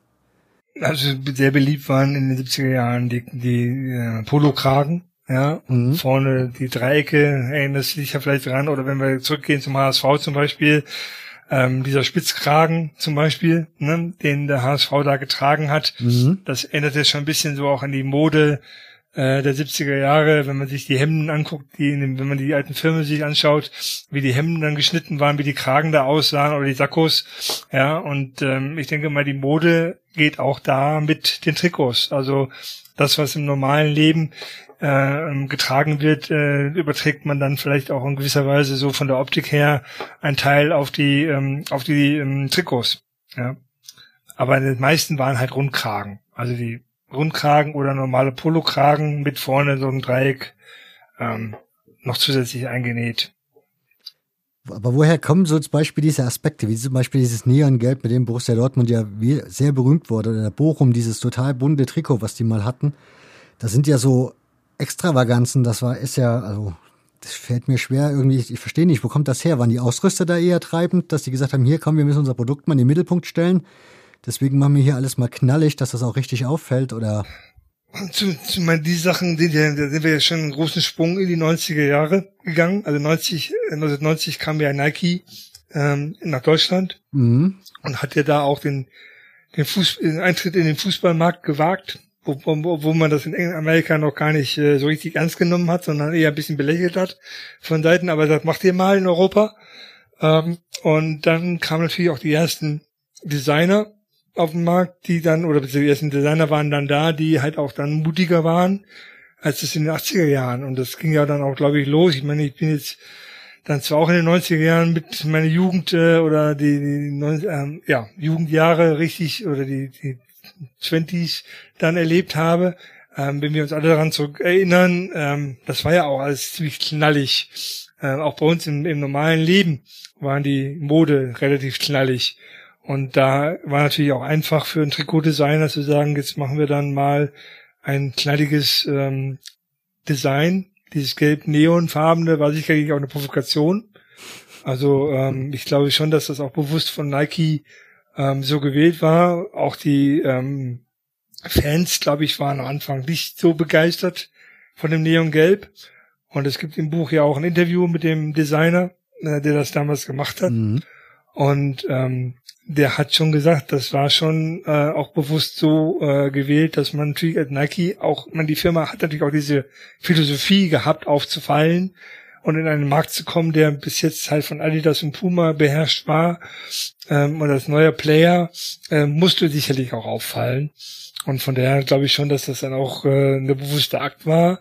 Und bei Faber zum Beispiel, wenn du den VfL Bochum ansprichst mit seinem ähm, Papageientrikot, was 1997, 98 ja war, ähm, das sind ja die Farben seines Unternehmens. Ja, also wenn man sich das genau anschaut, ähm, erkennst du da genau die Aufteilung wieder, wie seine Farben sind. Ähm, und ähm, er hat das ja auch selber, er war ja selber auch Ausrüster, er war ja nicht nur Sponsor, ähm, mit Faberlotto vorne drauf, sondern er hat ja dann auch den Vertrag übernommen von Reebok und hat dann selber Trikots unter dem Namen Faber Sports Collection äh, entworfen und hat die dann rausgebracht. Ich glaube, ein Reebok hätte das in der Form auch gar nicht mitgemacht. Äh, wenn er sagt, ich will jetzt das Trikot genau so haben. Ja, also da war der Verbund dann einfach, da kam vom, vom Sponsor ähm, die Idee, aber die hat ja auch funktioniert. Also ich glaube, diese Trikots sind ja überall in den Hitlisten der hässlichsten Trikots äh, an Nummer eins. Ja, und äh, wobei ich persönlich es eigentlich gar nicht so schlimm finde. Ich finde es sehr knallig und sehr interessant. Ähm, also das hässlichste Trikot würde ich jetzt vielleicht nicht unbedingt nennen, aber es ist etwas Außergewöhnliches. Und es ist auffallend. Und das interessante Fakt ist, vorne dieser Auf, dieser Aufnäher von, von ähm, Faber, der war so bretthart, ähm, dass die Spieler mit abgeklebten Brustwarzen äh, spielen mussten, weil er so gescheuert hat. Ja, also das ähm, hat dann auch so den Nachteil gehabt, dass es halt von der Qualität natürlich dann auch vielleicht nicht ganz so besonders gut war, wie vielleicht wenn es ein Adidas oder ein, ein Puma das hätte herstellen lassen. Ja. Was mir noch so bei Trikots auffällt oder beim Durchblättern des Buches so aufgefallen ist, es gibt so, das ist zumindest so mein Eindruck, Werbeaufdrucke, die passen sich dem Trikot an, also diesen Farben des Trikots oder des Vereins. Und mittlerweile habe ich so das Gefühl, heutzutage die Trikots, da kann es dann auch schon mal schrill entgegengesetzt sein, so dass es völlig irgendwie deplatziert wirkt. Aktuell ja auch bei deinem Lieblingsverein, meiner Meinung nach. Von daher ist das auch eine Entwicklung, die du so beobachtest. Haben sich die Sponsoren vorher da ein bisschen mehr an das Trikot angepasst? Ich glaube einfach, dass es damals nicht so wichtig war. Also in den 80er, 90er Jahren spielte es, glaube ich, keine große Rolle. Ähm, da war es eher so, dass die Vereine oder die Ausrüster ähm, oder die Sponsoren, besser gesagt die Trikotsponsoren, Einfluss genommen haben auf die Trikotfarben. Also es gibt zwei gute Beispiele, Eintracht Frankfurt und Schalke 04. Da waren die Ausrüster oder die, die Trikotsponsoren waren erpicht darauf, dass die ähm, Farben ihres Unternehmens sich auch in den Farben ähm, der Trikots widerspiegeln. Der erste, der mit anfing, war Eintracht Frankfurt in den 80er Jahren schon mit äh, Infotech. Infotech war eine Höchstfirma. Ähm, die hatten die Farbe Orange. Mhm. Das waren deren praktisch Hausfarbe. Und man hat dann gesagt, okay, Heimtrikot geht natürlich nicht. Ähm, das bleibt schön weiß wie bisher. Aber bei den Auswärtstrikots kann man ja mal ein bisschen spielen. Und dann hat man halt ein oranges Trikot auf den Markt gebracht und hat dann gesagt, okay, Eintracht Frankfurt spielt bitte auswärts in diesen Trikots. Ähm, dazu kam es dann Gott sei Dank nicht aus Frankfurter Fansicht. Man hat ein Spiel in ganz Orange gespielt, in Orange gespielt gegen Arminia Bielefeld im Herbst 81. Aber der Rest der Saison wurde dann doch ganz normal in den Traditionen weißen oder rot-schwarzen Trikots gespielt. Ähm, aber auch da war halt der Einfluss vom, vom Sponsor da oder dass man sagt, okay, Orange findet sich wieder. Es wurden halt dann orange Adidas-Streifen ähm, genommen. Der Kragen war in Orange, bei den Auswärtstrikots dann teilweise. Ähm, hat man weiß mit Orange gespielt. Und später kam dann nochmal Tetrapack, das gleiche in mhm. den 90er Jahren. Da hat Tetrapack gesagt, okay, ähm, das Auswärtstrikot bitte auch in Gelb. Ja, so wie unsere Farben sind. Und dann hatten, wenn man mal genau hinguckt, wenn man sich das Tetrapack-Trikot von der Eintracht anschaut, ähm, da findet sich das Logo des Ausrüsters sogar auch ähm, wieder in einer gewissen ähm, ästhetischen Form auf dem Trikot. Ja, das heißt, also da wurde ja sogar grafisch ähm, Einfluss genommen auf die Farbe und auch von der Gestaltung des Trikots her. Und der zweite Schalke 04, die Firma Kercher, Ende der 90er Jahre, Mitte der 90er Jahre war ja Sponsor von, äh, von Schalke 04 und die haben dann auch gesagt, die würden gerne in Gelb-Schwarz haben, aber das ist natürlich bei Schalke ein äh, etwas größeres Problem in Gelb-Schwarz. Und äh, man hat sich dann darauf geeinigt, dass die Trikots gelb sind, aber dass natürlich blau ähm, die Hauptfarbe bleibt für die zweite. Und äh, das Schwarz findet sich aber trotzdem teilweise wieder, weil der Sponsoring-Aufdruck hin und wieder dann doch in Schwarz war. Ja, dann war das Trikot zwar gelb-blau, aber der Sponsoraufdruck war dann trotzdem in Schwarz. Aber es gab auch, gab es aber auch in Blau und gummiert und äh, unterschiedliche Trikotversionen, wobei diese gelben Trikots natürlich bei den Schalke-Fans jetzt nicht so beliebt waren und auch, glaube ich, nicht so gern gekauft wurde. Da, da gibt es heute, glaube ich, einen ganz guten äh, Rahmenmarkt, weil die Schalker sich diese Trikots äh, die Fans nicht so oft gekauft haben. Ja. Und dann aber noch zurück auf die Eingangsfrage von dir mit den, mit den, mit der Gestaltung. Also auch zum Borussia Mönchengladbach zum Beispiel, es war damals nicht so wichtig. Ähm, und äh, manche Clubs sind aber auch vielleicht so, dass sie sagen, ich orientiere mich dem, was mein mein Sponsor sagt. Da geht, fühlt sich das im Grunde führt, was ich gerade gesagt habe schon. Der Einfluss des Sponsors oder der Wunsch, dem Sponsor es gerecht zu machen, ist vielleicht ein bisschen höher bei dem einen Verein als beim anderen Verein. Ein anderer Verein sagt, okay, nee, geht gar nicht. Ja, also diese Farbe wollen wir auf unserem Trikot nicht haben. Auf der anderen Seite, ähm, heute sind die Summen auch ganz andere. Ja, also glaube, was ich gehört habe, Gladbach hat, glaube ich, um die acht Millionen von der Postbank bekommen, je nach Erfolg. Da sagt man vielleicht auch äh, nichts mehr. Und ähm, während man in den ähm, 80er, 90er Jahren, wo es vielleicht nur um eine Million oder 500.000 äh, D-Mark damals sogar noch ging, ähm, da war es nicht so wichtig. Ja, da hat man, okay, dann spielt man damit. Also schwer, schwer zu sagen, aber ich weiß es aus einigen Kreisen, weiß es auch mitbekommen vielleicht. Es gab ja mal die Zeit, wo Jack Wolfskin, ähm, glaube ich auch äh, nicht nicht Trikotsponsor, aber zumindest im Stadion ja auch präsent war mit seinen gelben Farben. Ja, und in einigen, bei einigen Clubs hat das ähm, funktioniert. Ja, dann da komm, kannst du ein gelb-schwarz da lassen, deine Bande. Andere äh, Fans haben, sind auf Barrikaden gegangen und der Sponsor musste seine Farben ändern ähm, auch auf der Bande. Also da hängt auch sehr viel, glaube ich, vom äh, vom Club ab, wie wer er den ähm, Sponsor entgegenkommt. Ein entgegenkommen möchte. Ein Thema ist ja auch dieses Design von Trikots. Also es gibt ja Vereine, du hast das von Eintracht Frankfurt schon angesprochene schwarz-rote schwarz gestreifte. Dann hast du VfB Stuttgart, die haben ja immer diesen roten Brustring, für den sie berühmt sind. Das sind ja Designs, sind die vorgegeben worden irgendwann mal von einem Ausrüster oder hat der Verein sich das überlegt und dann den Ausrüster gesagt, pass auf, kannst du machen, du darfst uns gerne den Ausrüster spielen, aber dann musst du dich an unser Design halten, also das, was wir hier favorisieren im Verein oder wie läuft sowas?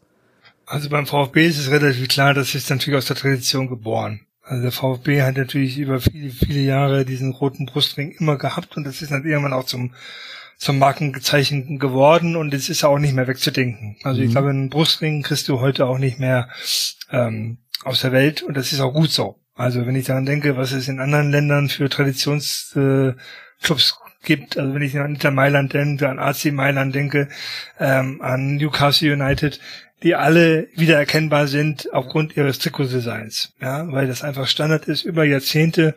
Ähm, und von daher glaube ich, ist es auch da keine Diskussion, dann hat der Trikot-Ausrüster hat dann sich daran zu halten, dass man das hat. Ähm, bei Eintracht Frankfurt war es natürlich so, man hat das dann in den 70er Jahren getragen, weil man diese Trikots schön fand. Ja, auch weißes Heimtrikot war eigentlich auch immer Standard, weißes Heimtrikot, schwarze Hose. Ähm, und über die Jahre hat sich natürlich das dann, weil das ja nicht dieser Standard war wie beim Brustring zum Beispiel oder bei ähm, ähnlichen Clubs wie das Inter, ähm, dass man dieses Design so klassisch äh, beibehalten hat. Da haben natürlich dann die Ausrüster und auch die Vereine gesagt, komm, mach was Schönes Neues, kreier uns was Schönes und du hast da freie Hand. Ja, ich glaube, jeder Club würde sich wahrscheinlich wünschen, wenn er damals ähm, ein, ein bestimmtes Design vielleicht äh, beibehalten hat, hätte und das es heute noch ähm, gibt. Aber das sind immer wirtschaftliche Dinge, glaube ich, auch dahinter oder manchmal also traditionelle auf der einen Seite und nachher später sicherlich auch ähm, wirtschaftliche Dinge, wo dann ein Club das vielleicht gerne machen würde, beibehalten würde, aber es aus wirtschaftlichen Dingen vielleicht nicht kann und dann einfach sagt, komm, es ist auch egal, ähm, mach mal was. Ja. Gibt es, wenn du so sagst, man konnte sich das so im Katalog aussuchen, ne? Ich habe auch mal so einen Trikotkatalog in der Hand gehabt und für den Lieblingsverein wurde dann so drüber diskutiert, was man denn da so an Trikots bestellen könnte. Und da gab es dann schon durchaus, also weil das war halt ein, oder ist ein kleiner Verein, gab es dann klare Vorgaben an Trikotdesign. Da konntest halt deine Farben rein, reinsetzen, klar, aber so der, der Schnitt, diese Muster da drauf etc., das blieb alles immer gleich. Ist das, ist das heute auch noch so oder haben Bundesliga-Vereine einfach da wirklich so die, das freie Recht zu sagen, nee, wir machen hier komplett, komplett, komplett was Neues, anderes? Weil ich gehe mal davon aus, Puma hat ja gewisse Stile, Adidas hat ja einen gewissen Stil. Ich meine, sonst wären die ja alle austauschbar, wenn da jeder machen könnte, wie er wollte. Ähm, es gibt es ja, also Nike zum Beispiel ist ja dafür bekommen, dass sie sehr, sehr stark mit Templates arbeiten. Ja, also wenn du mal ein bisschen zurückguckst, ein paar Jahre und dir diverse guckst, Trikots anguckst, zum Beispiel von Hertha, Hertha BSC und dann auch wieder andere Clubs, die auch von Nike ausgerüstet wurden, ähm, da kennst du das Template wieder. Äh, kennst du das Trikot, was da getragen wurde, ähm, auch da. Aber in den 80er Jahren war das auch schon so. Wenn du in die 80er Jahre guckst bei Adidas, dieses Nadelstreifen-Trikot vom, ähm, vom VfL Bochum zum Beispiel. Mhm. Ja, ähm, seit äh, 106 zum Beispiel im Buch. Ähm, dieses Design, dieses Nadelstreifen-Design wurde von Arminia Bielefeld getragen, von Borussia Dortmund getragen, vom VfL Bochum getragen, vom 1. Kaiserslautern getragen. Also diese Templates wurden natürlich dann auch Katalogware mäßig über die Bundesliga verteilt. Aber das ähm, war natürlich dann auch, denke ich mal, denen nicht so wichtig und es war egal, man konnte seine Farben anpassen, man hatte vorne ähm, den, den Sponsor drauf, später dann auch den, den, das äh, Vereinslogo mit dabei. Ähm, da war es, glaube ich, noch nicht so wichtig. Heute ist es, glaube ich, so, auch wenn es Templates immer noch gibt, also es gibt immer noch sehr viele Ausrüster, Umbro zum Beispiel auch so einer, das, das Trikot zum Beispiel, was ähm, Schalke 04 trägt, äh, aus der aktuellen Saison, ähnelt sehr stark dem, was auch der FC Everton ähm, trägt. Ja, also zumindest das Torwarttrikot von, von, von Nübel ist identisch mit dem Trikot, was ähm, der FC Everton als Heimspieltrikot hat. Ja, und solche Templates werden dann halt natürlich schon hin und wieder auch übernommen, auch in andere Bereiche hinein. Und äh, die Trikots sehen natürlich dann ähnlich aus, wobei natürlich viele Clubs schon drauf bestehen, ein eigenes Design zu bekommen und bekommen sie in der Regel eigentlich auch. Ja.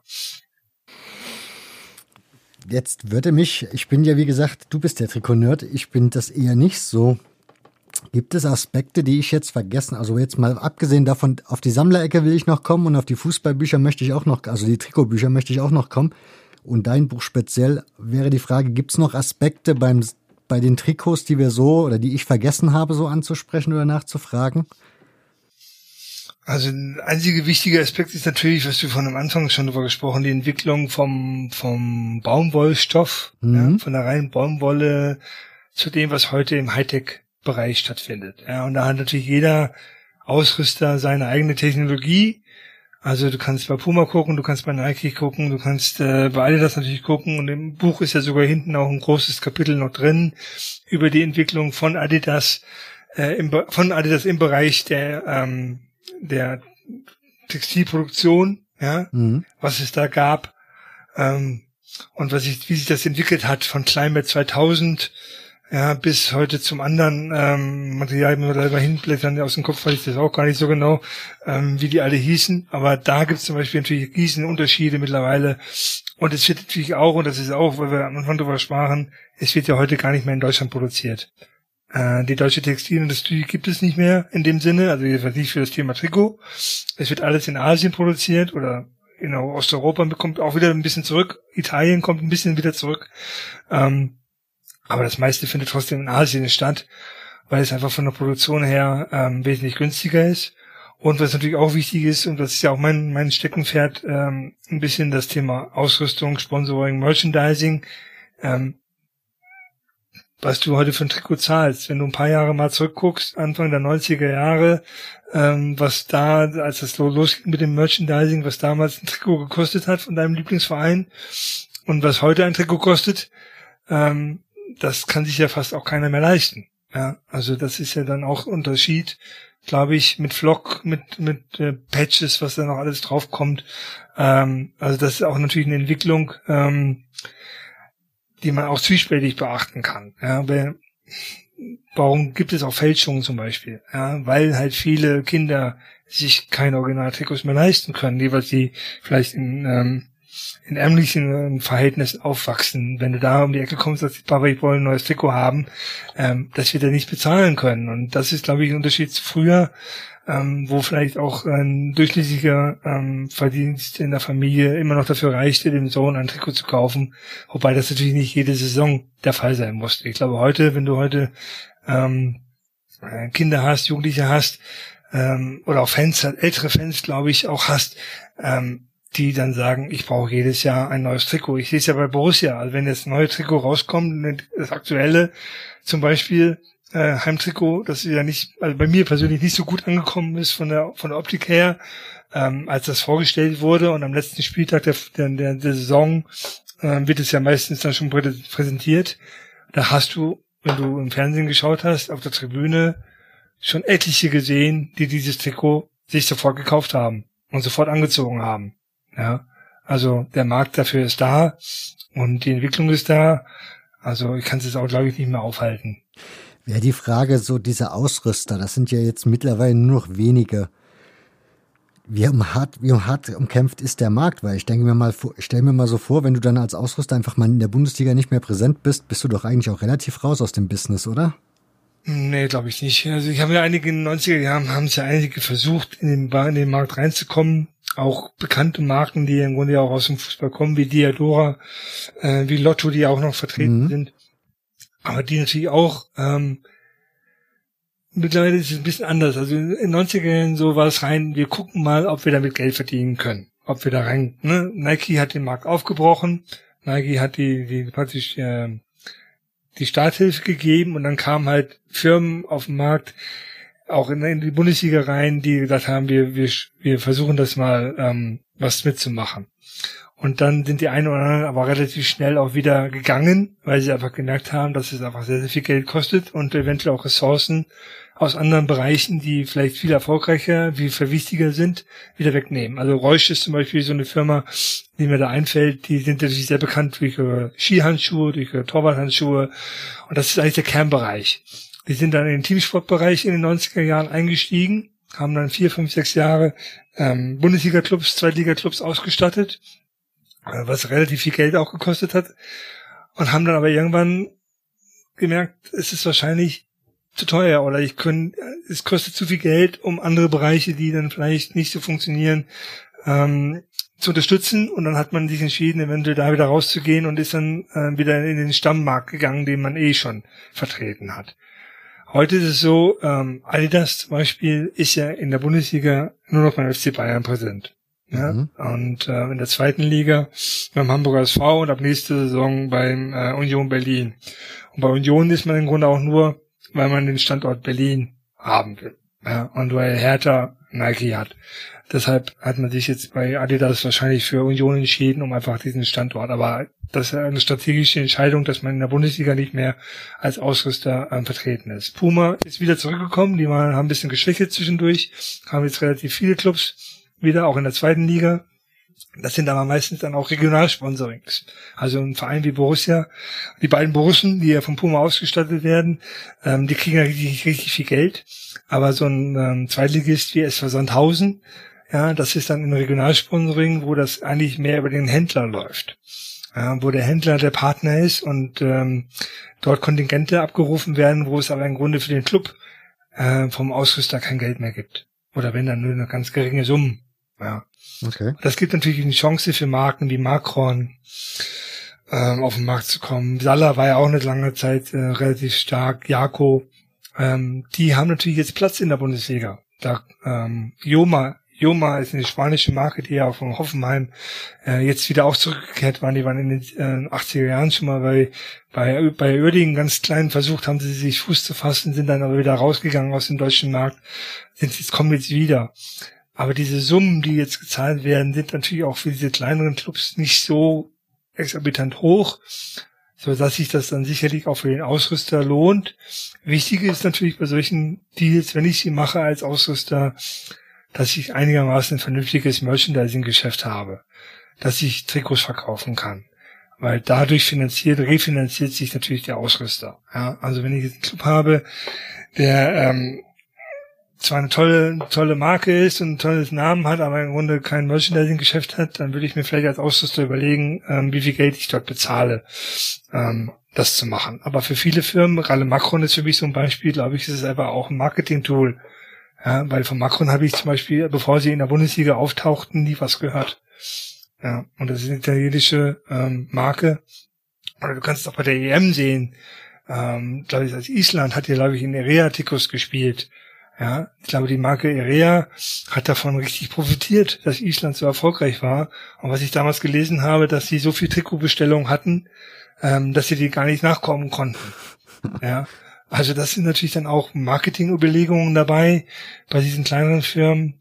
Ähm, und viele sind auch Direktversender, also zum Beispiel ähm, Sala ist zum Beispiel ein reiner Direkt-Teamsport-Händler oder auch Eleven Teamsports zum Beispiel, das ist auch ein Händler, der im Grunde als, als Partner äh, den VfL Bochum mit Nike ausrüstet. Ja, also da ist nicht der Partner ähm, Nike direkt, sondern da ist der Partner Eleven Teamsports. Und das gibt es häufiger, welche Kombinationen. Wie würdest du diesen Markt eigentlich beschreiben? Also es klingt ja so, als wäre es für die Großen nur entscheidend. Auch so, dass wenn du eine Firma hättest und sagst, ich will irgendwie bekannt werden, dann muss ich in diesen Fußballmarkt mit reingehen. Ähm, wenn ich Ausrüster bin heute und sehr fußballaffin bin als Ausrüster, dann habe ich, glaube ich, jetzt gute Chance, mir einen Namen zu machen, wenn ich die finanziellen Ressourcen überschauen kann. Also wenn ich es mir leisten kann, sagen, okay, ich will jetzt in die Bundesliga, ich will nach Deutschland, ich will dort was bewegen und ich habe nur den Fußball zum Beispiel, vielleicht ein bisschen anderen Teamsport noch, ähm, und kann sagen, meine Ressourcen bündel ich da und dann gehe ich da rein und dann habe ich natürlich auch einen großen Erfolg damit. Wenn ich jetzt aber wie früher in den 80er Jahren zum Beispiel eine Marke wie Fila Mhm. Ja, oder auch Lotto, äh, Diadora, die ja auch sehr, sehr, sehr stark aus dem Fußball kam, die aber natürlich auch im Tennis, im Laufsport und, und in der Leichtathletik und sonst irgendwo äh, vertreten war. Oder Essex zum Beispiel. Essex auch so ein Riesen, äh, bin ich gerade auch in der Recherche für mein nächstes Buch ja dabei, habe ich mit denen gesprochen. Essex als japanische Marke ist eine Laufsportfirma. Und die haben sich Anfang der 90er Jahre äh, versucht, im Fußball reinzukommen. Ja, und haben da sowohl in Deutschland als auch in England richtig viel Geld für ausgegeben. Verhältnismäßig für deren Verhältnisse. Japaner sind da ein bisschen sparsamer, aber es war schon sehr viel Geld für die. Und haben halt gemerkt, das ist so, so schwer. Ja, und auch eine ganz andere Philosophie. Also ein Japaner hat eine ganz andere Philosophie als ein Europäer auch, jetzt als, als, als, als Firma. Und das hat einfach nicht funktioniert. Nach drei Jahren bei Borussia Mönchengladbach war man wieder raus. Ja, und ist danach auch nicht mehr aufgetaucht im Fußball, hat sich dann konzentriert auf, auf Laufsport, auf Rennen, Running und Team, Teamsport, Volleyball, Handball. Ähm, da war man dann auch sehr erfolgreich. Aber den Fußball, den teuren Fußball, hat man den Rücken gekehrt. Und das hat da, ähm, glaube ich, genau das gleiche wie heute. Die kleinen Firmen, die wirklich im Fußball verankert sind und die sich einen Markennamen machen wollen. Das gleiche gilt für die Sponsoren halt auch. Wenn ich, wenn ich mir das leisten kann, in den Fußball zu gehen und ich dann auch entsprechende Reichweite möchte, dann lohnt sich das wahrscheinlich immer noch. Wenn ich aber nur ein kleines Nischenprodukt bin, ähm, weiß ich nicht, wobei auch das funktionieren kann. Wenn man sich anguckt, Kfz-Teile 24 zum Beispiel, ja, mhm. das ist ja auch nur ein relativ kleiner Unternehmen, eigentlich Verhältnis, ein kleines zu den anderen großen, ne? man immer ein Verhältnis sehen zu den großen. Aber die haben durch ihr Sponsoring bei Union Berlin und dann auch in der ersten Bundesliga beim FC, äh, SC Paderborn sich innerhalb von kurzer Zeit einen Markennamen aufbauen können. Haben das natürlich begleitet, auch mit Fernsehwerbung, allem möglichen drum und dran. Machen jetzt aber nicht mehr. Ja, das war einfach ein schneller Boost rein oder Samsung in den 80er Jahren. Samsung war relativ unbekannt in Deutschland. Kannte man in den 80er Jahren nicht. Ähm, wurden dann Ausrüster, äh, Sponsor vom 1. FC Köln und haben dann praktisch schon mal so die Saat gesät die man heute ernsten kann mit. Die haben natürlich parallel noch mehr gemacht, die wurden dann auch Sponsor vom Olympischen Sport, haben dann Olympia äh, parallel sehr stark unterstützt, haben dort im Fußball auch hier und da ein bisschen was unterstützt. Aber das war halt eine ganz klare Strategie.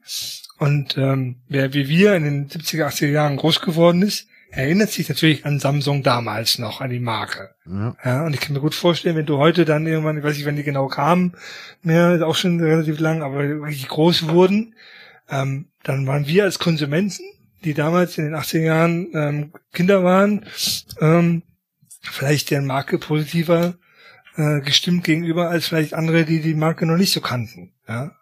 Und gerade wir als kauf kaufkräftige Zielgruppe dann hat das vielleicht schon Einfluss gehabt. Ja, kommen wir mal zu den Nerds. Also zu diesen wirklichen Trikotsammlern wäre die erste Frage, gibt es eigentlich den pauschalen Trikotsammler, sprich man geht irgendwie bei eBay und dann sagt man auch, das Ding ist Rad, das will ich haben? Oder gehen die Sammler schon so, haben die verschiedene Vorlieben? Also ich glaube, bei eBay würde ich mir heute mit Vorsicht nur noch Trikots kaufen. Also ähm, da solltest du dich, glaube ich, schon sehr gut auskennen, um ein Trikot von echt und falsch zu unterscheiden. Außerdem sind die Preise, die sie heute aufrufen bei eBay natürlich auch schon wieder andere als äh, vielleicht noch in den, in den äh, frühen Jahren. Ähm, also ich sehe das immer mit, mit, mit zwiespältigen Verhältnissen. Zum Beispiel gibt's ja die Jungs, die kennst du ja auch, ähm, vielleicht vom Sehen, die am Zaun stehen, gib mir dein Trikot, ne? Und ja. ich will dein Trikot haben und so. Und dann ähm, kriegst du das Trikot und dann kannst du eine halbe Stunde später siehst es bei Ebay. Ähm, und ähm, das sind dann, glaube ich, nicht die richtigen Trikotsammler, sondern das sind die, die ja ein Geschäft draus machen wollen. Ähm, die Jungs, die ich jetzt habe, sind leider alles nur Jungs, sind leider keine Mädels dabei ich würde es ja gerne ein bisschen dann auch gehen, dass da äh, Frauen vielleicht in dem, in dem Gebiet äh, stark sind, aber mit denen, die ich jetzt zusammen gehabt da waren halt nur alles Männer. Die sammeln ja schon seit frühen, frühen, frühen Jahren. Ja, die haben ja mit, mit äh, äh, jungen Jahren angefangen oder wenn sie später zukamen, wie der Bochumer zum Beispiel, der nicht so, äh, der ist 2001, glaube ich, angefangen hat, der dann aber innerhalb von kürzester Zeit natürlich dann aufgeholt hat und das alles nachgeholt hat. Ähm, was es da gab. Und die suchen natürlich ganz speziell die alten Sachen und die raren Sachen, weil die neuen Sachen sind gar nicht mehr so richtig beliebt. Ähm, ein großer Faktor ist, das sind ja auch alles Matchphone-Trikots, die die Jungs sammeln. Also Match, weniger die Match One heißt, das sind Spieltrikots. Im, ne? im Spiel getragen, genau. Okay. Das ist eigentlich das, das Hauptsammlerziel, äh, dass ähm, Trikots ähm, gekauft werden, die im Spiel getragen wurden und auch eventuell natürlich die wichtigen Spiele, die großen Spiele, die bekannten Spiele. Ein normales Bundesligaspiel ist wahrscheinlich bei denen jetzt nicht so auf dem Fokus. Und dann, wenn ich immer aus meiner eigenen Erfahrung, ich habe ja, ich bin eigentlich selber kein großer Sammler gewesen. Ich habe meine Fanshop-Trikots von Gladbach, aber mein Match One hat mich eigentlich jetzt nicht so groß interessiert. Aber die Jungs haben mich natürlich ein bisschen angefixt über die Zeit. Und dann habe ich mir letztes Jahr oder vorletztes Jahr war es, glaube ich, habe ich mir dann in einer Auktion ein Trikot von Jonas Hofmann gekauft. Aus dem Spiel gegen Bayer Leverkusen über Sportauktion. Ähm, die gibt's nicht mehr, die Plattform. Die hatten Verträge mit den Vereinen und haben dort immer wieder aktuelle Matchform-Trikots bekommen und haben die dann versteigert. Mhm. Und da habe ich mir so ein Trikot ersteigert über so eine Plattform für 250 Euro, D, 250 Euro. Ja, okay. ein normales Bundesliga-Trikot aus einem normalen Bundesligaspiel, erster Spieltag, Gut, er war Torschütze. Er hat das, äh, das ist also sogar nicht nur Matchborn, sondern es ist auch Torschützentrikot. Es ist unterschrieben. Also es hat schon seinen Wert. Aber das ist auch das einzige Trikot, was ich mir erstmal kaufe für eine Weile.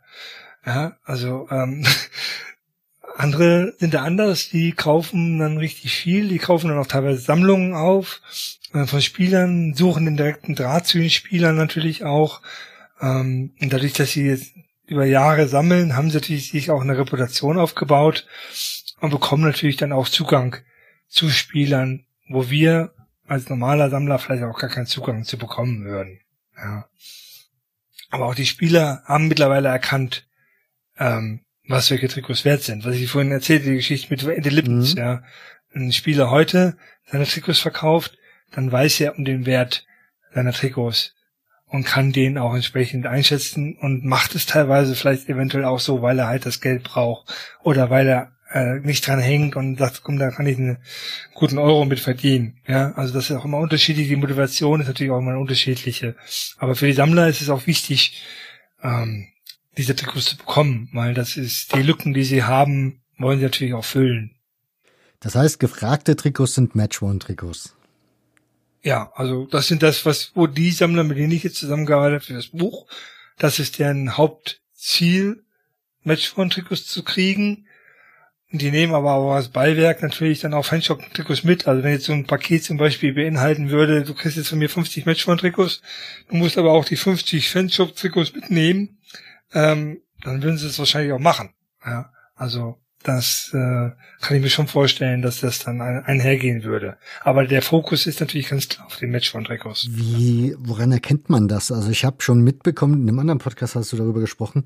Ich meine, das Trikot kann der ja angehabt haben, aber wenn ich es im Fanshop kaufe, das sieht doch genauso aus letzten Endes. Also Nein, also es gibt schon gravierende Unterschiede, zumindest äh, bei den äh, Trikots der 90er äh, Jahre, auch in den Nuller Jahren ging es dann schon immer mehr los. Ähm, ein Spielertrikot ist auf Performance ausgelegt. Das heißt, der ähm, das Gewicht ist eine große Rolle. Du erkennst zum Beispiel, wenn du jetzt ein Fanshop-Trikot hast und du hast ein Matchone-Trikot und hältst das gleiche, das gleiche Modell ähm, und du legst das Matchone-Trikot auf die Waage und du legst das ähm, ein Fanshop-Trikot auf die Waage, dann merkst du schon erstmal einen, einen, einen Gewichtsunterschied wahrscheinlich. Okay. Und äh, viele markante Unterschiede sind halt auch ähm, bei den Spielertrikots sind die Logos zum Beispiel ähm, aufge, ähm, aufgedruckt. Ja, das Vereinslogo. Bei der Fanshop-Version ist es aufgenäht. Ähm, die Qualität, das optische Qualität des Fanshop-Trikots ist höherwertiger, weil es einfach auch da um Optik geht, um Tragekomfort äh, geht, während ein Spielertrikot natürlich auf Performance, auf Leistung ausgelegt ist, also leicht sein, es muss äh, gut anlegen, muss sich gut anfühlen und ähm, das hat mir der Puma-Manager, als ich mein Buch über Puma recherchiert habe, ganz gut erklärt. Wenn du einem äh, Fan, einen normalen Fan, nicht den Sammlern, die Jungs greifen sofort zu, aber wenn du einen normalen Sammler eine Fanshop-Version von einem Trikot hinlegst und eine Matchborn-Trikot äh, Version hinlegst, dann greift ihr nach der Fanshop-Version. Klar. Weil das ist viel edler aussieht. Ja, es hat aufgenäht, es hat vielleicht noch irgendwie ein Extra, es fühlt sich anders an, äh, es fühlt sich wertiger an, es sieht wertiger aus. Ja, dabei ist die Match-Version eigentlich vom, vom, von dem, was äh, Spieler angeht, ähm, eigentlich vielleicht viel wertvoller. Ja, aber das weiß der normale Fan eventuell nicht. Okay. Was gibt's da noch so? Also, weil du gesagt hast, im Internet werde ich wahrscheinlich schon nichts Originales mehr kriegen. Reden wir dann jetzt nur von den Match-Worn-Trikots oder reden wir da auch von Fanshop-Trikots? Nee, du kriegst schon Originale im Trikot. Du, du, du kannst, das Problem ist halt nur, wenn du dich nicht auskennst, mhm. ist die Gefahr größer, dass du eventuell auf eine Fälschung reinfällst wenn du dich gut auskennst und du weißt, wer dahinter steht, oder du kennst den Verkäufer, oder du weißt über große, es gibt ja große Sammlergruppen, auch Fangruppen, auch bei Facebook zum Beispiel, die sich austauschen, und dann gibt es diverse Namen von, von Ebay-Verkäufern, die natürlich die Runde machen, und wenn du weißt, der ist seriös und der hat gute Quellen, dann kannst du da auch äh, ohne Probleme ein Match von Trikot kaufen.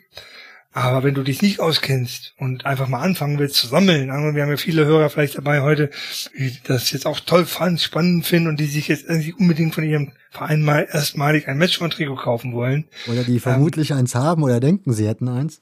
Oder haben vielleicht sogar auch eins zu Hause liegen, aber wobei da die Wahrscheinlichkeit, wenn sie wissen, wo sie, wo sie es gekauft haben, ähm, dann werden sie es vielleicht wissen, aber wenn sie jetzt zum Beispiel eins geschenkt bekommen haben, weil sie halt einen Freund haben, der wiederum mit einem Spieler befreundet ist, der ihnen dann wahrscheinlich ein Trikot vielleicht geschenkt hat, ähm, dann kann es natürlich gut sein, dass das ein Match von Trikots ist. Und dann kann er das halt auf die, anhand der Kriterien mal versuchen äh, zu vergleichen. Vielleicht hat er die Fanshop-Version auch von dem gleichen Trikot zu Hause, dann kann er es ja mal probieren mit der Waage. Oder er guckt sich beide Trikots mal eins zu eins an und vergleicht die. Wobei das halt nicht so einfach ist. Ich habe mir zum Beispiel auch ein, ein Trikot von einem Everton-Sammler gekauft ähm, von meinem Lieblingsspieler Jelka damals noch, also er spielt nicht mehr bei Everton jetzt, aber ähm, das habe ich ähm, auch bei ihm gekauft für relativ gutes Geld, wenig Geld.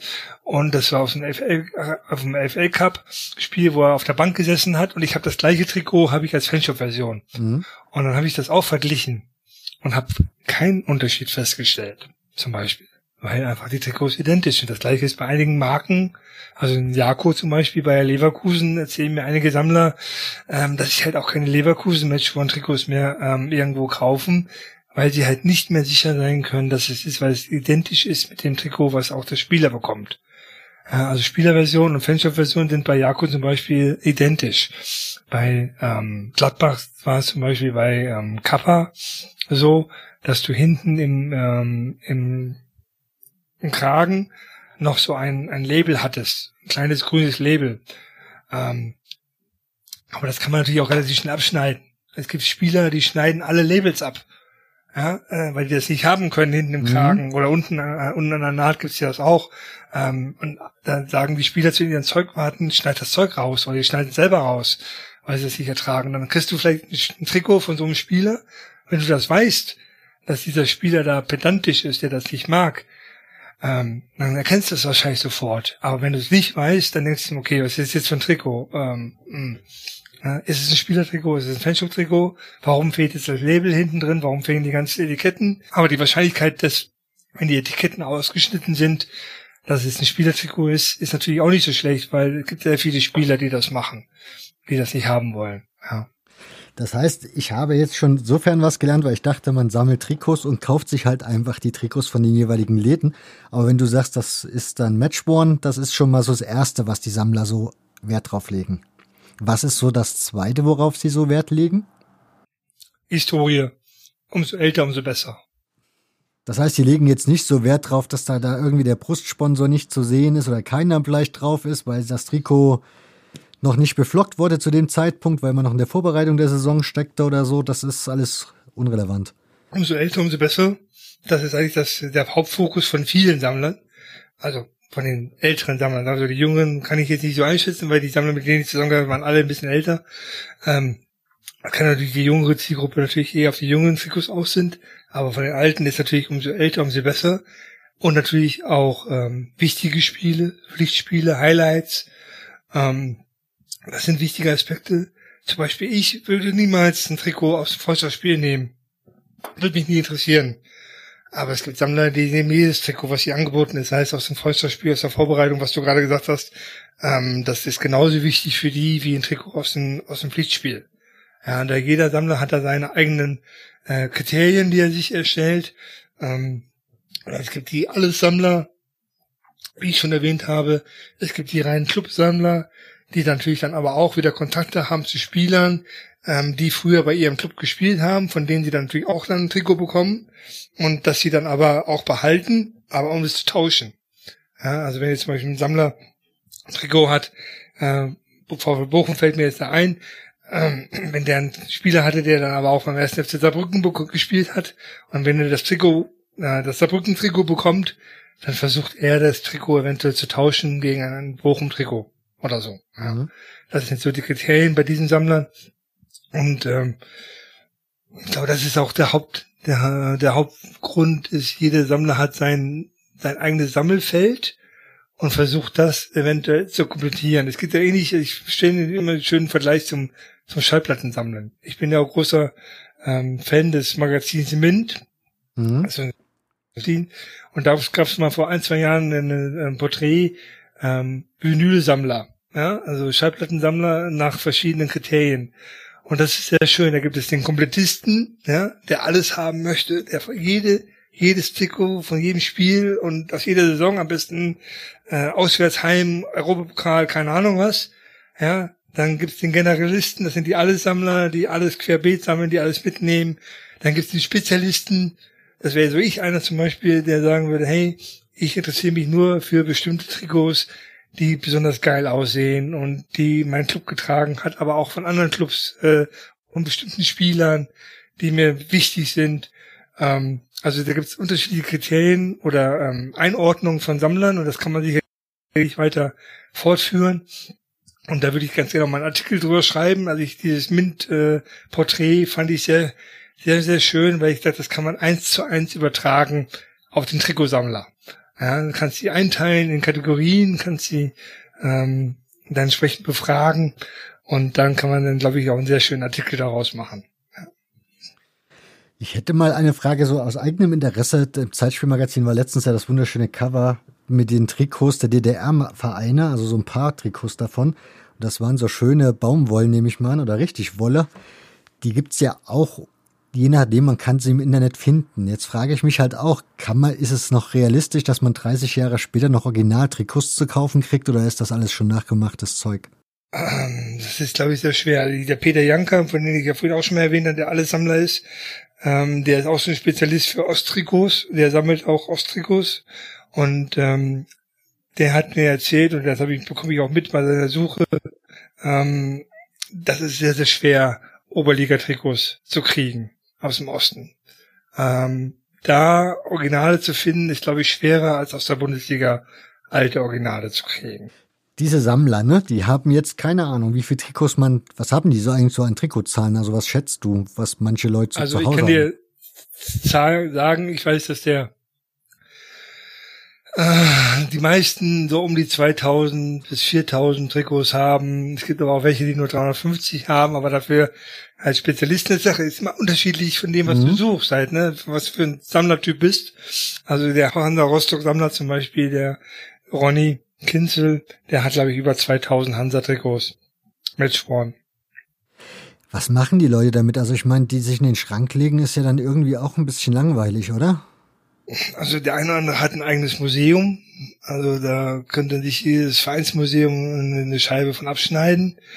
Ähm, ich möchte da auch nicht zu viel drüber verraten, ja, ja. weil natürlich dann auch immer ähm, Dings, aber ich weiß von Sammlern, die dann halt entsprechend sich das natürlich auch eigene Trikotzimmer dann herrichten, je nachdem, was für einen Platz sie auch zu Hause haben.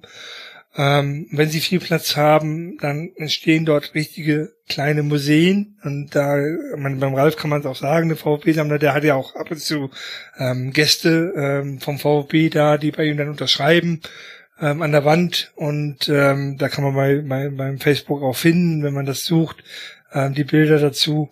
Und ähm, andere haben natürlich auch äh, präsentieren ihre Sammlungen entsprechend äh, ähm, auf den Webseiten und haben natürlich dann auch Fotos von ihren ähm, Sammlerzimmern da, da. Manche schließen die auch weg. Also ich kenne auch Sammler, die gar nicht in Erscheinung treten. Offiziell, die alles im Safe haben bei der Bank und die auch keiner kennt. Also jetzt nicht öffentlich kennt. Die Sammler kennen, die, kennen sich natürlich dann entsprechend mhm. wissen, dass es den gibt. Aber es gibt viele Sammler, oder einige Sammler, die anonym bleiben wollen und die auch nirgendwo ähm, großartig namentlich erwähnt werden wollen ähm, dass sie Sammler sind, aber haben halt ähm, riesige Sammlungen auch von Trikots, wertvolle Trikots. Also ich habe neulich in, bei meiner Lesung in Berlin, das war ja auch neulich gut, äh, auch schon wieder ein Jahr her, ähm, letztes Jahr habe ich einen guten Freund wieder getroffen in Berlin, von dem ich zum Beispiel auch nicht wusste, dass der Sammler war. Ja, also guten, äh, guten Bekannten besser gesagt. Ja, äh, der hat gesagt, er hat seine seine Sammlung jetzt an die an das Auktionshaus Argon verkauft gehabt.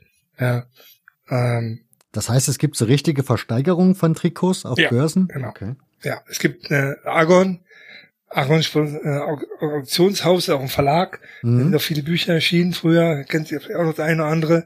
Und die haben halt auch eine Auktion-Plattform, wo du alte Trikots kaufen kannst. Das Problem bei dieser Auktion ist manchmal so, ähm, die nehmen die Sachen an, ähm, haben aber vielleicht nicht immer das Know-how, das zu verifizieren. Ich habe auf vielen Seiten gehört, dass so Trikots dabei sind, die vielleicht nicht ähm, das sind, was sie sein sollen. Ähm, und wo dann aber auch ähm, eventuell nicht so rückgefragt wird, wie es rückgefragt werden könnte. Aber das muss jeder für sich selber. Ich möchte auch niemanden schlecht machen oder niemanden böse drüber reden.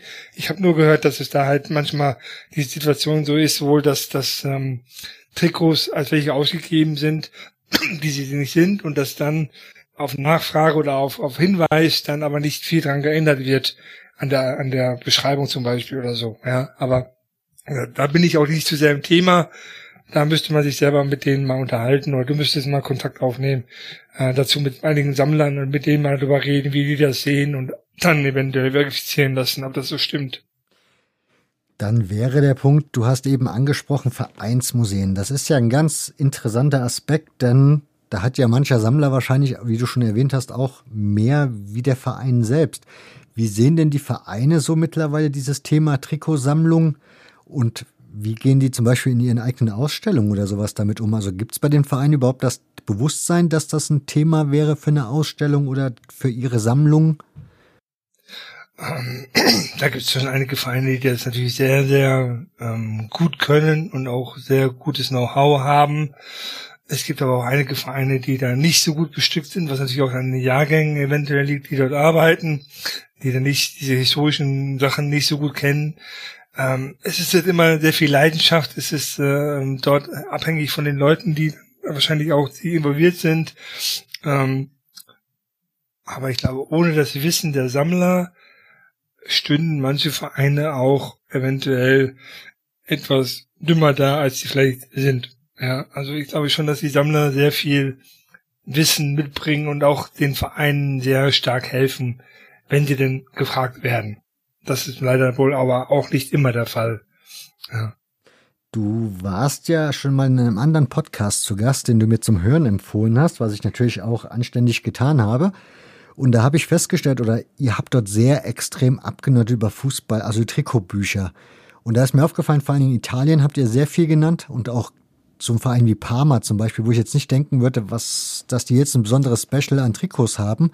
Aber es scheint in anderen Ländern, England wurde auch oft genannt, scheint es durchaus, ein, also scheint dieses Thema wesentlich verbreiteter zu sein. Also es scheint nur in Deutschland so ein bisschen nicht ganz so bekannt zu sein, oder? Hm, ich glaube, das hängt einfach auch mit der, mit der Kultur zusammen, was die Leute oder die Verlage eventuell sich trauen, auf den Markt zu bringen. Also mein Buch ist ja jetzt nicht das erste Trikotbuch in Deutschland, aber das erste eigene Trikotbuch. Es gibt eins, äh, ähm, 1000 Fußballtrikots von einem französischen Autor, das im Grunde eine Lizenzausgabe ist, was bei Bär Edel erschienen ist. Ähm, das ist so eigentlich nur mit Grafiken ja, da sind keine Originaltrikots abgebildet, sondern sind Grafiken.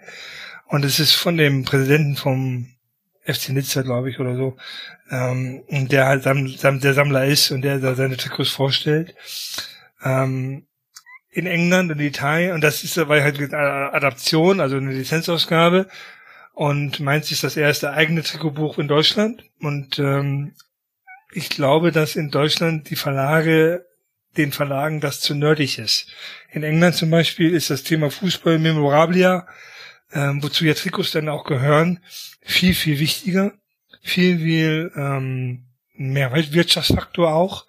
Ja, und das siehst du ja alleine schon daran, auch der, da der Unterschied. Also ich bin ja ein großer Fan auch von DVD-Sammlungen, sammle ja auch ganz gerne Dinge. Ich habe mich mal gefragt, warum es in Deutschland zum Beispiel keine, keine Spiele von Borussia Mönchengladbach zum Beispiel oder auch anderen Clubs ähm, auf DVD gibt, ähm, wie zum Beispiel in England Historic Matches. Ja, mhm. Du kannst praktisch von jedem historischen Spiel, was du haben willst, kannst du dir eine DVD kaufen. FA Cup Final oder Everton jetzt bei mir, mein Lieblingsverein in England. Wenn ich da ein bestimmtes Spiel haben will, muss ich wahrscheinlich jetzt in, in, ins Antiquariat gehen. Aber es gibt sicherlich da auch DVDs, wo diese Spiele äh, äh, äh, gepresst wurden und verkauft wurden. Ja, ich krieg vor Gladbach gibt es äh, das DFB-Pokalfinale 73 und das DFB-Pokalfinale 95. Die gibt's äh, von Borussia herausgegeben als, DVD. Aber zum Beispiel das Pokal-Halbfinale gegen Werder Bremen 1984 was ja auch ein Knallerspiel war, gibt es zum Beispiel nicht als DVD, offizielle DVD. Ja, man kann es sicherlich als Pressung irgendwo bei eBay genauso kaufen ähm, wie bei, bei wie, wie Trikots, äh, aber es ist kein kein Markt dafür da. Ich habe das auch mal versucht zu recherchieren ähm, und die Lizenzkosten sind einfach enorm. Und beim Trikotbuch ist das gleiche. Guck mal, ich habe jetzt das ähm, Buch habe ich jetzt in der Zusammenarbeit geschrieben mit den ganzen Sammlern da musste ich Kontakt aufnehmen. Das hat jetzt zwei Jahre gedauert. Ich habe ähm, 3000 Bücher verkauft aktuell. Ich habe noch 500 die glaube ich, liegen noch auf Lager beim Verlag, die ich noch gerne, gerne ausverkaufen möchte. Und dann kommt irgendwann hoffentlich eine zweite Auflage. Und ich weiß vor dem Arsenal-Buch, über das wir ganz am Anfang gesprochen haben, mhm. ähm, das ist, glaube ich, 2016 erschienen. Ähm, und das ist jetzt letztes Jahr ausverkauft worden und der hat 5000 Bücher drucken lassen. Ja, und die sind jetzt weg und es kommt jetzt im Herbst oder im Winter diesen Jahres soll eigentlich eine neue Auflage kommen. Aber ob das stattfinden kann, weiß ich nicht, weil der, der Simon leider krank geworden ist.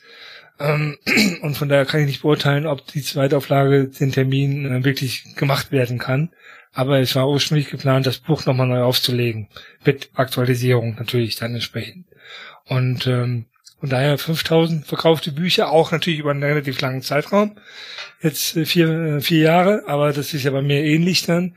Aber dafür gibt's natürlich noch andere Bücher, auch in dem Bereich Memorabilia. Äh, Trikot gibt auch andere Trikotbücher. Neil Hurt zum Beispiel, auch so ein ähm, Kult, Kultautor in England, der auch über Trikots schreibt, also mehr aus, aus modischen Gesichtspunkten. Und ich glaube, der ist sehr erfolgreich mit diesen Büchern dort. Ja, und die verkaufen, die Verlage trauen sich das zum Beispiel auch. Das beste Beispiel auch da, ich habe versucht, mein Buch in England anzubieten als Lizenzausgabe. Ähm, das hat man nicht, die ist nicht getraut bis jetzt.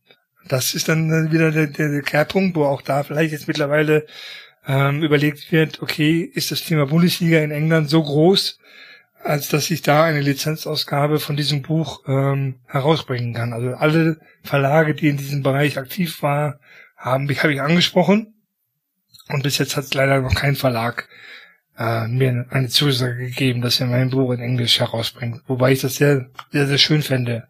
Weil dann könnte man zum Beispiel auch den internationalen Markt in Italien auch mit bedienen, weil Englisch äh, ist ja überall zu lesen, kann man überall lesen. Ich habe auch einige Käufer aus Südamerika und Spanien. Also ich, ich sehe das ja auch bei meiner Facebook-Seite, ähm, wo die Leser herkommen. Das sind nicht zu viele, aber es sind schon einige, ähm, die dann vielleicht auch in anderen ähm, Ecken der Welt sitzen und die sich das Thema ähm, interessieren und dann auch das Buch sogar gekauft haben. Ich weiß von einem Mexikaner, der mich angeschrieben hat, wo er mein Buch kaufen kann.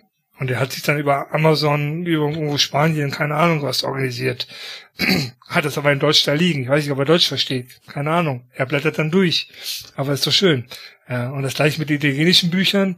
Ähm, wer sich dafür interessiert, wer Italienisch kann, hat natürlich wesentlich mehr Freude an so einem Buch als jemand, der dann die Sprache nicht kann. Deshalb habe ich jetzt die italienischen Bücher mir auch noch nicht zugelegt. Der Julian, der Rapid ähm, mhm. Sammler, der das Trikotbuch über Rapid äh, Wien geschrieben hat, zum Beispiel, der hat ja auch alle italienischen Bücher sich gekauft. Und da gibt es auch vielleicht ein oder zwei, die in, ähm, in, in zweisprachig erschienen sind, sowohl italienisch als auch englisch. Und da kann man natürlich dann auch äh, lesen, mitlesen. Ja. Kommen wir noch mal zu deinem Buch. Ich glaube, also ich kann mir schon vorstellen, warum das so ist, wie du das gerade erklärt hast, weil ich habe natürlich, bevor du mir dieses Buch zugeschickt hast, auch schon gewusst, dass es dieses Buch gibt, hätte aber nie den Kaufreiz gehabt, mir das zu holen, weil das Thema Trikots für mich halt sehr weit weg ist, ich mich nie damit wirklich beschäftigt habe. Und dann hast du mir das ja zugeschickt und dann war ich eigentlich mehr oder weniger erschlagen, weil, ja, man sollte, also der Preis ist schon amtlich, sagen wir mal so. Aber wenn man das Buch in den Händen hält, versteht man auch, warum es, warum er das ist. Denn das Buch ist sehr, sehr hochwertig. Du hast ja auf jeder Seite im Grunde, also ich weiß nicht, wie viele Seiten sind das, wo rein die Trikots drauf sind? Ja, weil die sind 256 Seiten. Ich denke mal, dass 70 Prozent davon dann halt rein Trikotgeschichten sein werden, ja wo halt besondere Trikots richtig groß über die komplette Seite gemacht sind, in hochwertiger Qualität, also hochwertige Fotografien, richtige. Von daher, mach dein Buch mal, mach mal ein bisschen Werbung für dieses gute Stück. Also wir haben, du hast alle Vereine drinne, das kann man schon mal vorneweg sagen. Die bis zur Saison äh, 16, äh, 17, 18 in der Bundesliga gespielt haben. Genau. Die, also alle, die bis zur Saison 17, 18 sind, alles, was danach kam, leider, also Union Berlin fehlt zum Beispiel jetzt natürlich, weil das Buch dann, das würde dann in der Neuauflage kommen. Es hat ähm, Trikotgeschichten drin von, von allen Clubs, die mal in der Bundesliga gespielt haben, bis zu dem genannten Datum. Und es sind natürlich für den großen Clubs, ähm, es ist aufgeteilt nach Jahrzehnten. Ich habe es natürlich von 63 bis äh, Ende 70, Ende 60er und dann habe ich es von von 70 bis immer nach Jahrzehnten aufgeteilt. Mhm. Und in jedem Jahrzehnt hast du, denke ich mal, um die 20 Trikotgeschichten und von den großen Clubs wie Gladbach, Schalke, Bayern, Frankfurt, HSV, ähm, bei Werder Bremen hast du in jedem Jahrzehnt mindestens eine Trikotgeschichte drin. Äh, mal größer, mal kleiner. es gibt auch viele Trikots, ähm, die, die, die ein bisschen ähm, kleiner daherkommen, weil auch manchmal nicht jedes Trikot äh, verfügbar war. Von deinem Lieblingsverein zum Beispiel habe ich lange gesucht, einen Sammler zu finden, der ein Borussia Neunkirchen Trikot ähm, eventuell noch im Schrank liegen hat. Also wenn da jemand hm. sowas hat. Ich ja, gebe dir nachher, ja. nach der Sendung gebe ich dir da vielleicht mal einen Kontakt. Also ich gebe dir einen Kontakt, aber es könnte sein, dass er dir helfen kann. Ja, genau. Man kann es ihm ja sagen, er kann es mal auf den Torso spannen und fotografieren und dann ist es dann in der, Neu in der Neuauflage ist es dann mit dabei. Ich habe Geschichten natürlich drin, ich habe mich auf die Recherche gemacht, ähm, weil die Jägermeister zum, zum Beispiel Trikotsponsoring, was ja mein Steckenpferd ist, neben den Ausrüstern, was ihr ein bisschen gemerkt habt, wahrscheinlich im Laufe des Dialogs heute, ähm, Trikotsponsoring wollte ich nicht wieder die Jägermeister-Geschichte erzählen zum, zum hundertsten Mal, sondern ich wollte äh, erzählen, was danach kam. Und da war ja mit äh, Campari, mit Remington, mit ähm, Allkauf, ähm, der ein oder andere Sponsor dabei, der jetzt nicht so im Fokus war wie Jägermeister. und habe dann mich auf die Suche begeben nach Leuten, die damals dabei waren und habe Gott sei Dank zwei ältere Herren, äh, gestandene Marketingprofis gefunden mit Herrn Birkholz und Herrn Heuningen-Höhne, die beide über 80 sind, aber beide unheimlich hilfsbereit, nett und mir die Geschichten erzählt haben zu dem, wie es damals zustande kam mit Eintracht Frankfurt, mit Remington oder mit dem Hamburger SV mit Campari und dann weiteren und ähm, das habe ich halt niedergeschrieben und das ist dann zum Beispiel auch eine sehr interessante Geschichte, die man zum Thema Trikotsponsoring sieht. Natürlich ist dann auch der Ablauf dabei, wie das war mit Jägermeister, ähm, kann man natürlich auch nachlesen.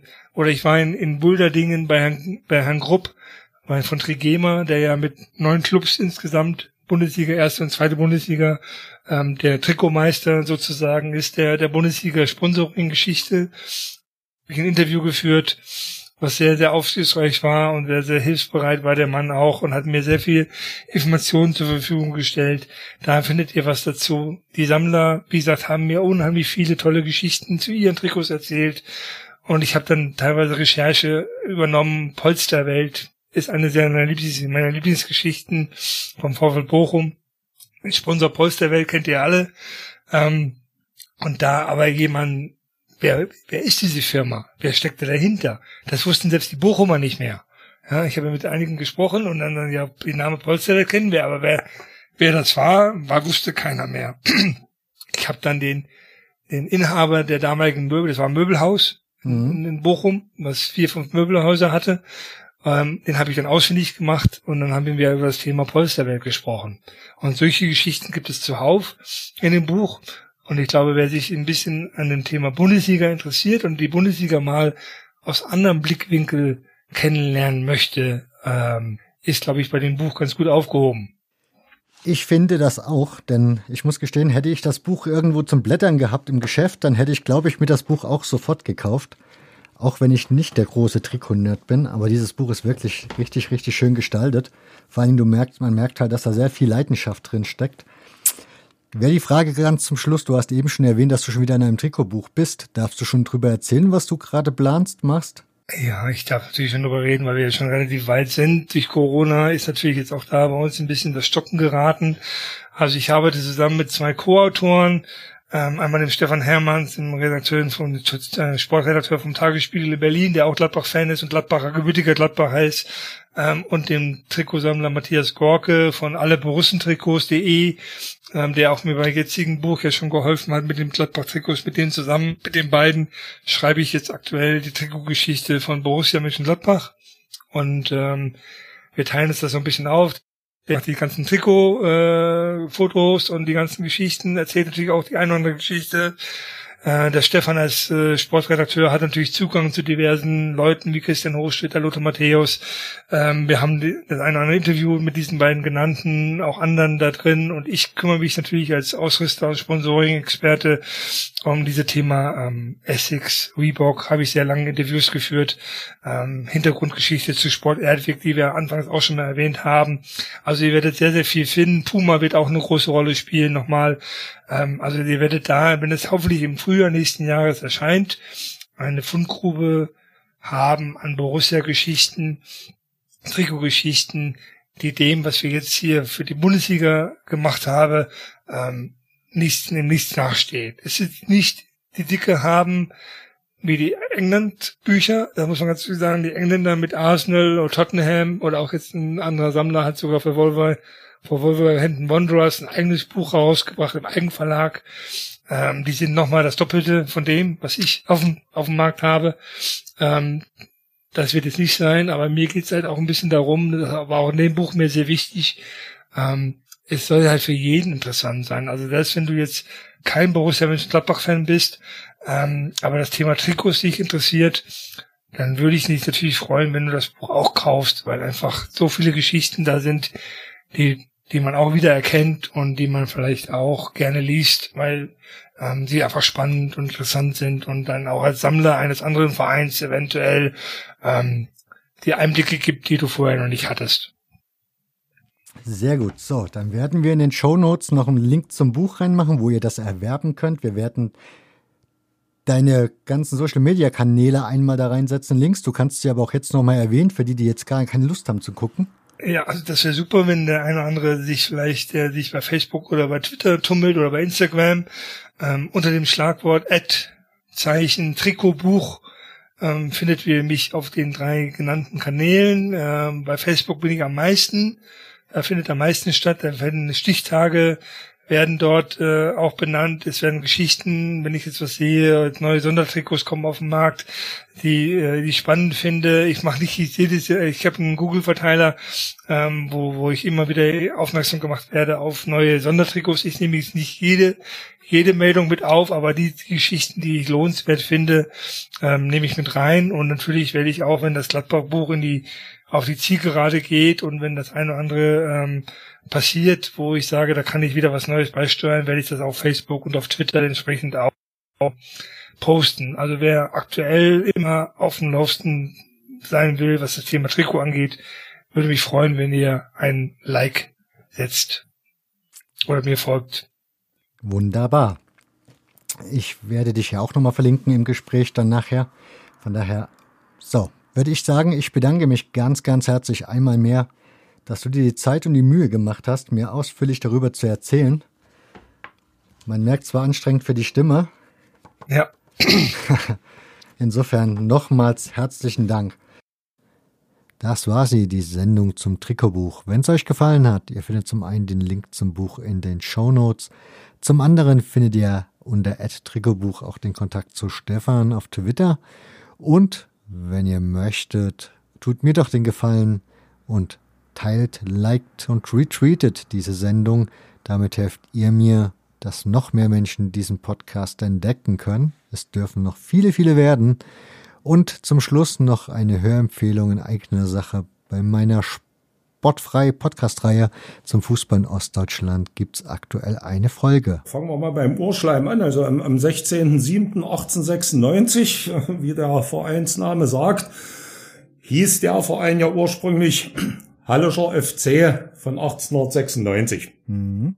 Da hört, das ist Andreas, der Stadion- und Pressesprecher des VfL Halle 96. Neben ihm ist noch Daniel zu Gast, langjähriger Fan des VfL Halle. Er hat ein bisschen was zur Fanszene zu erzählen, logischerweise.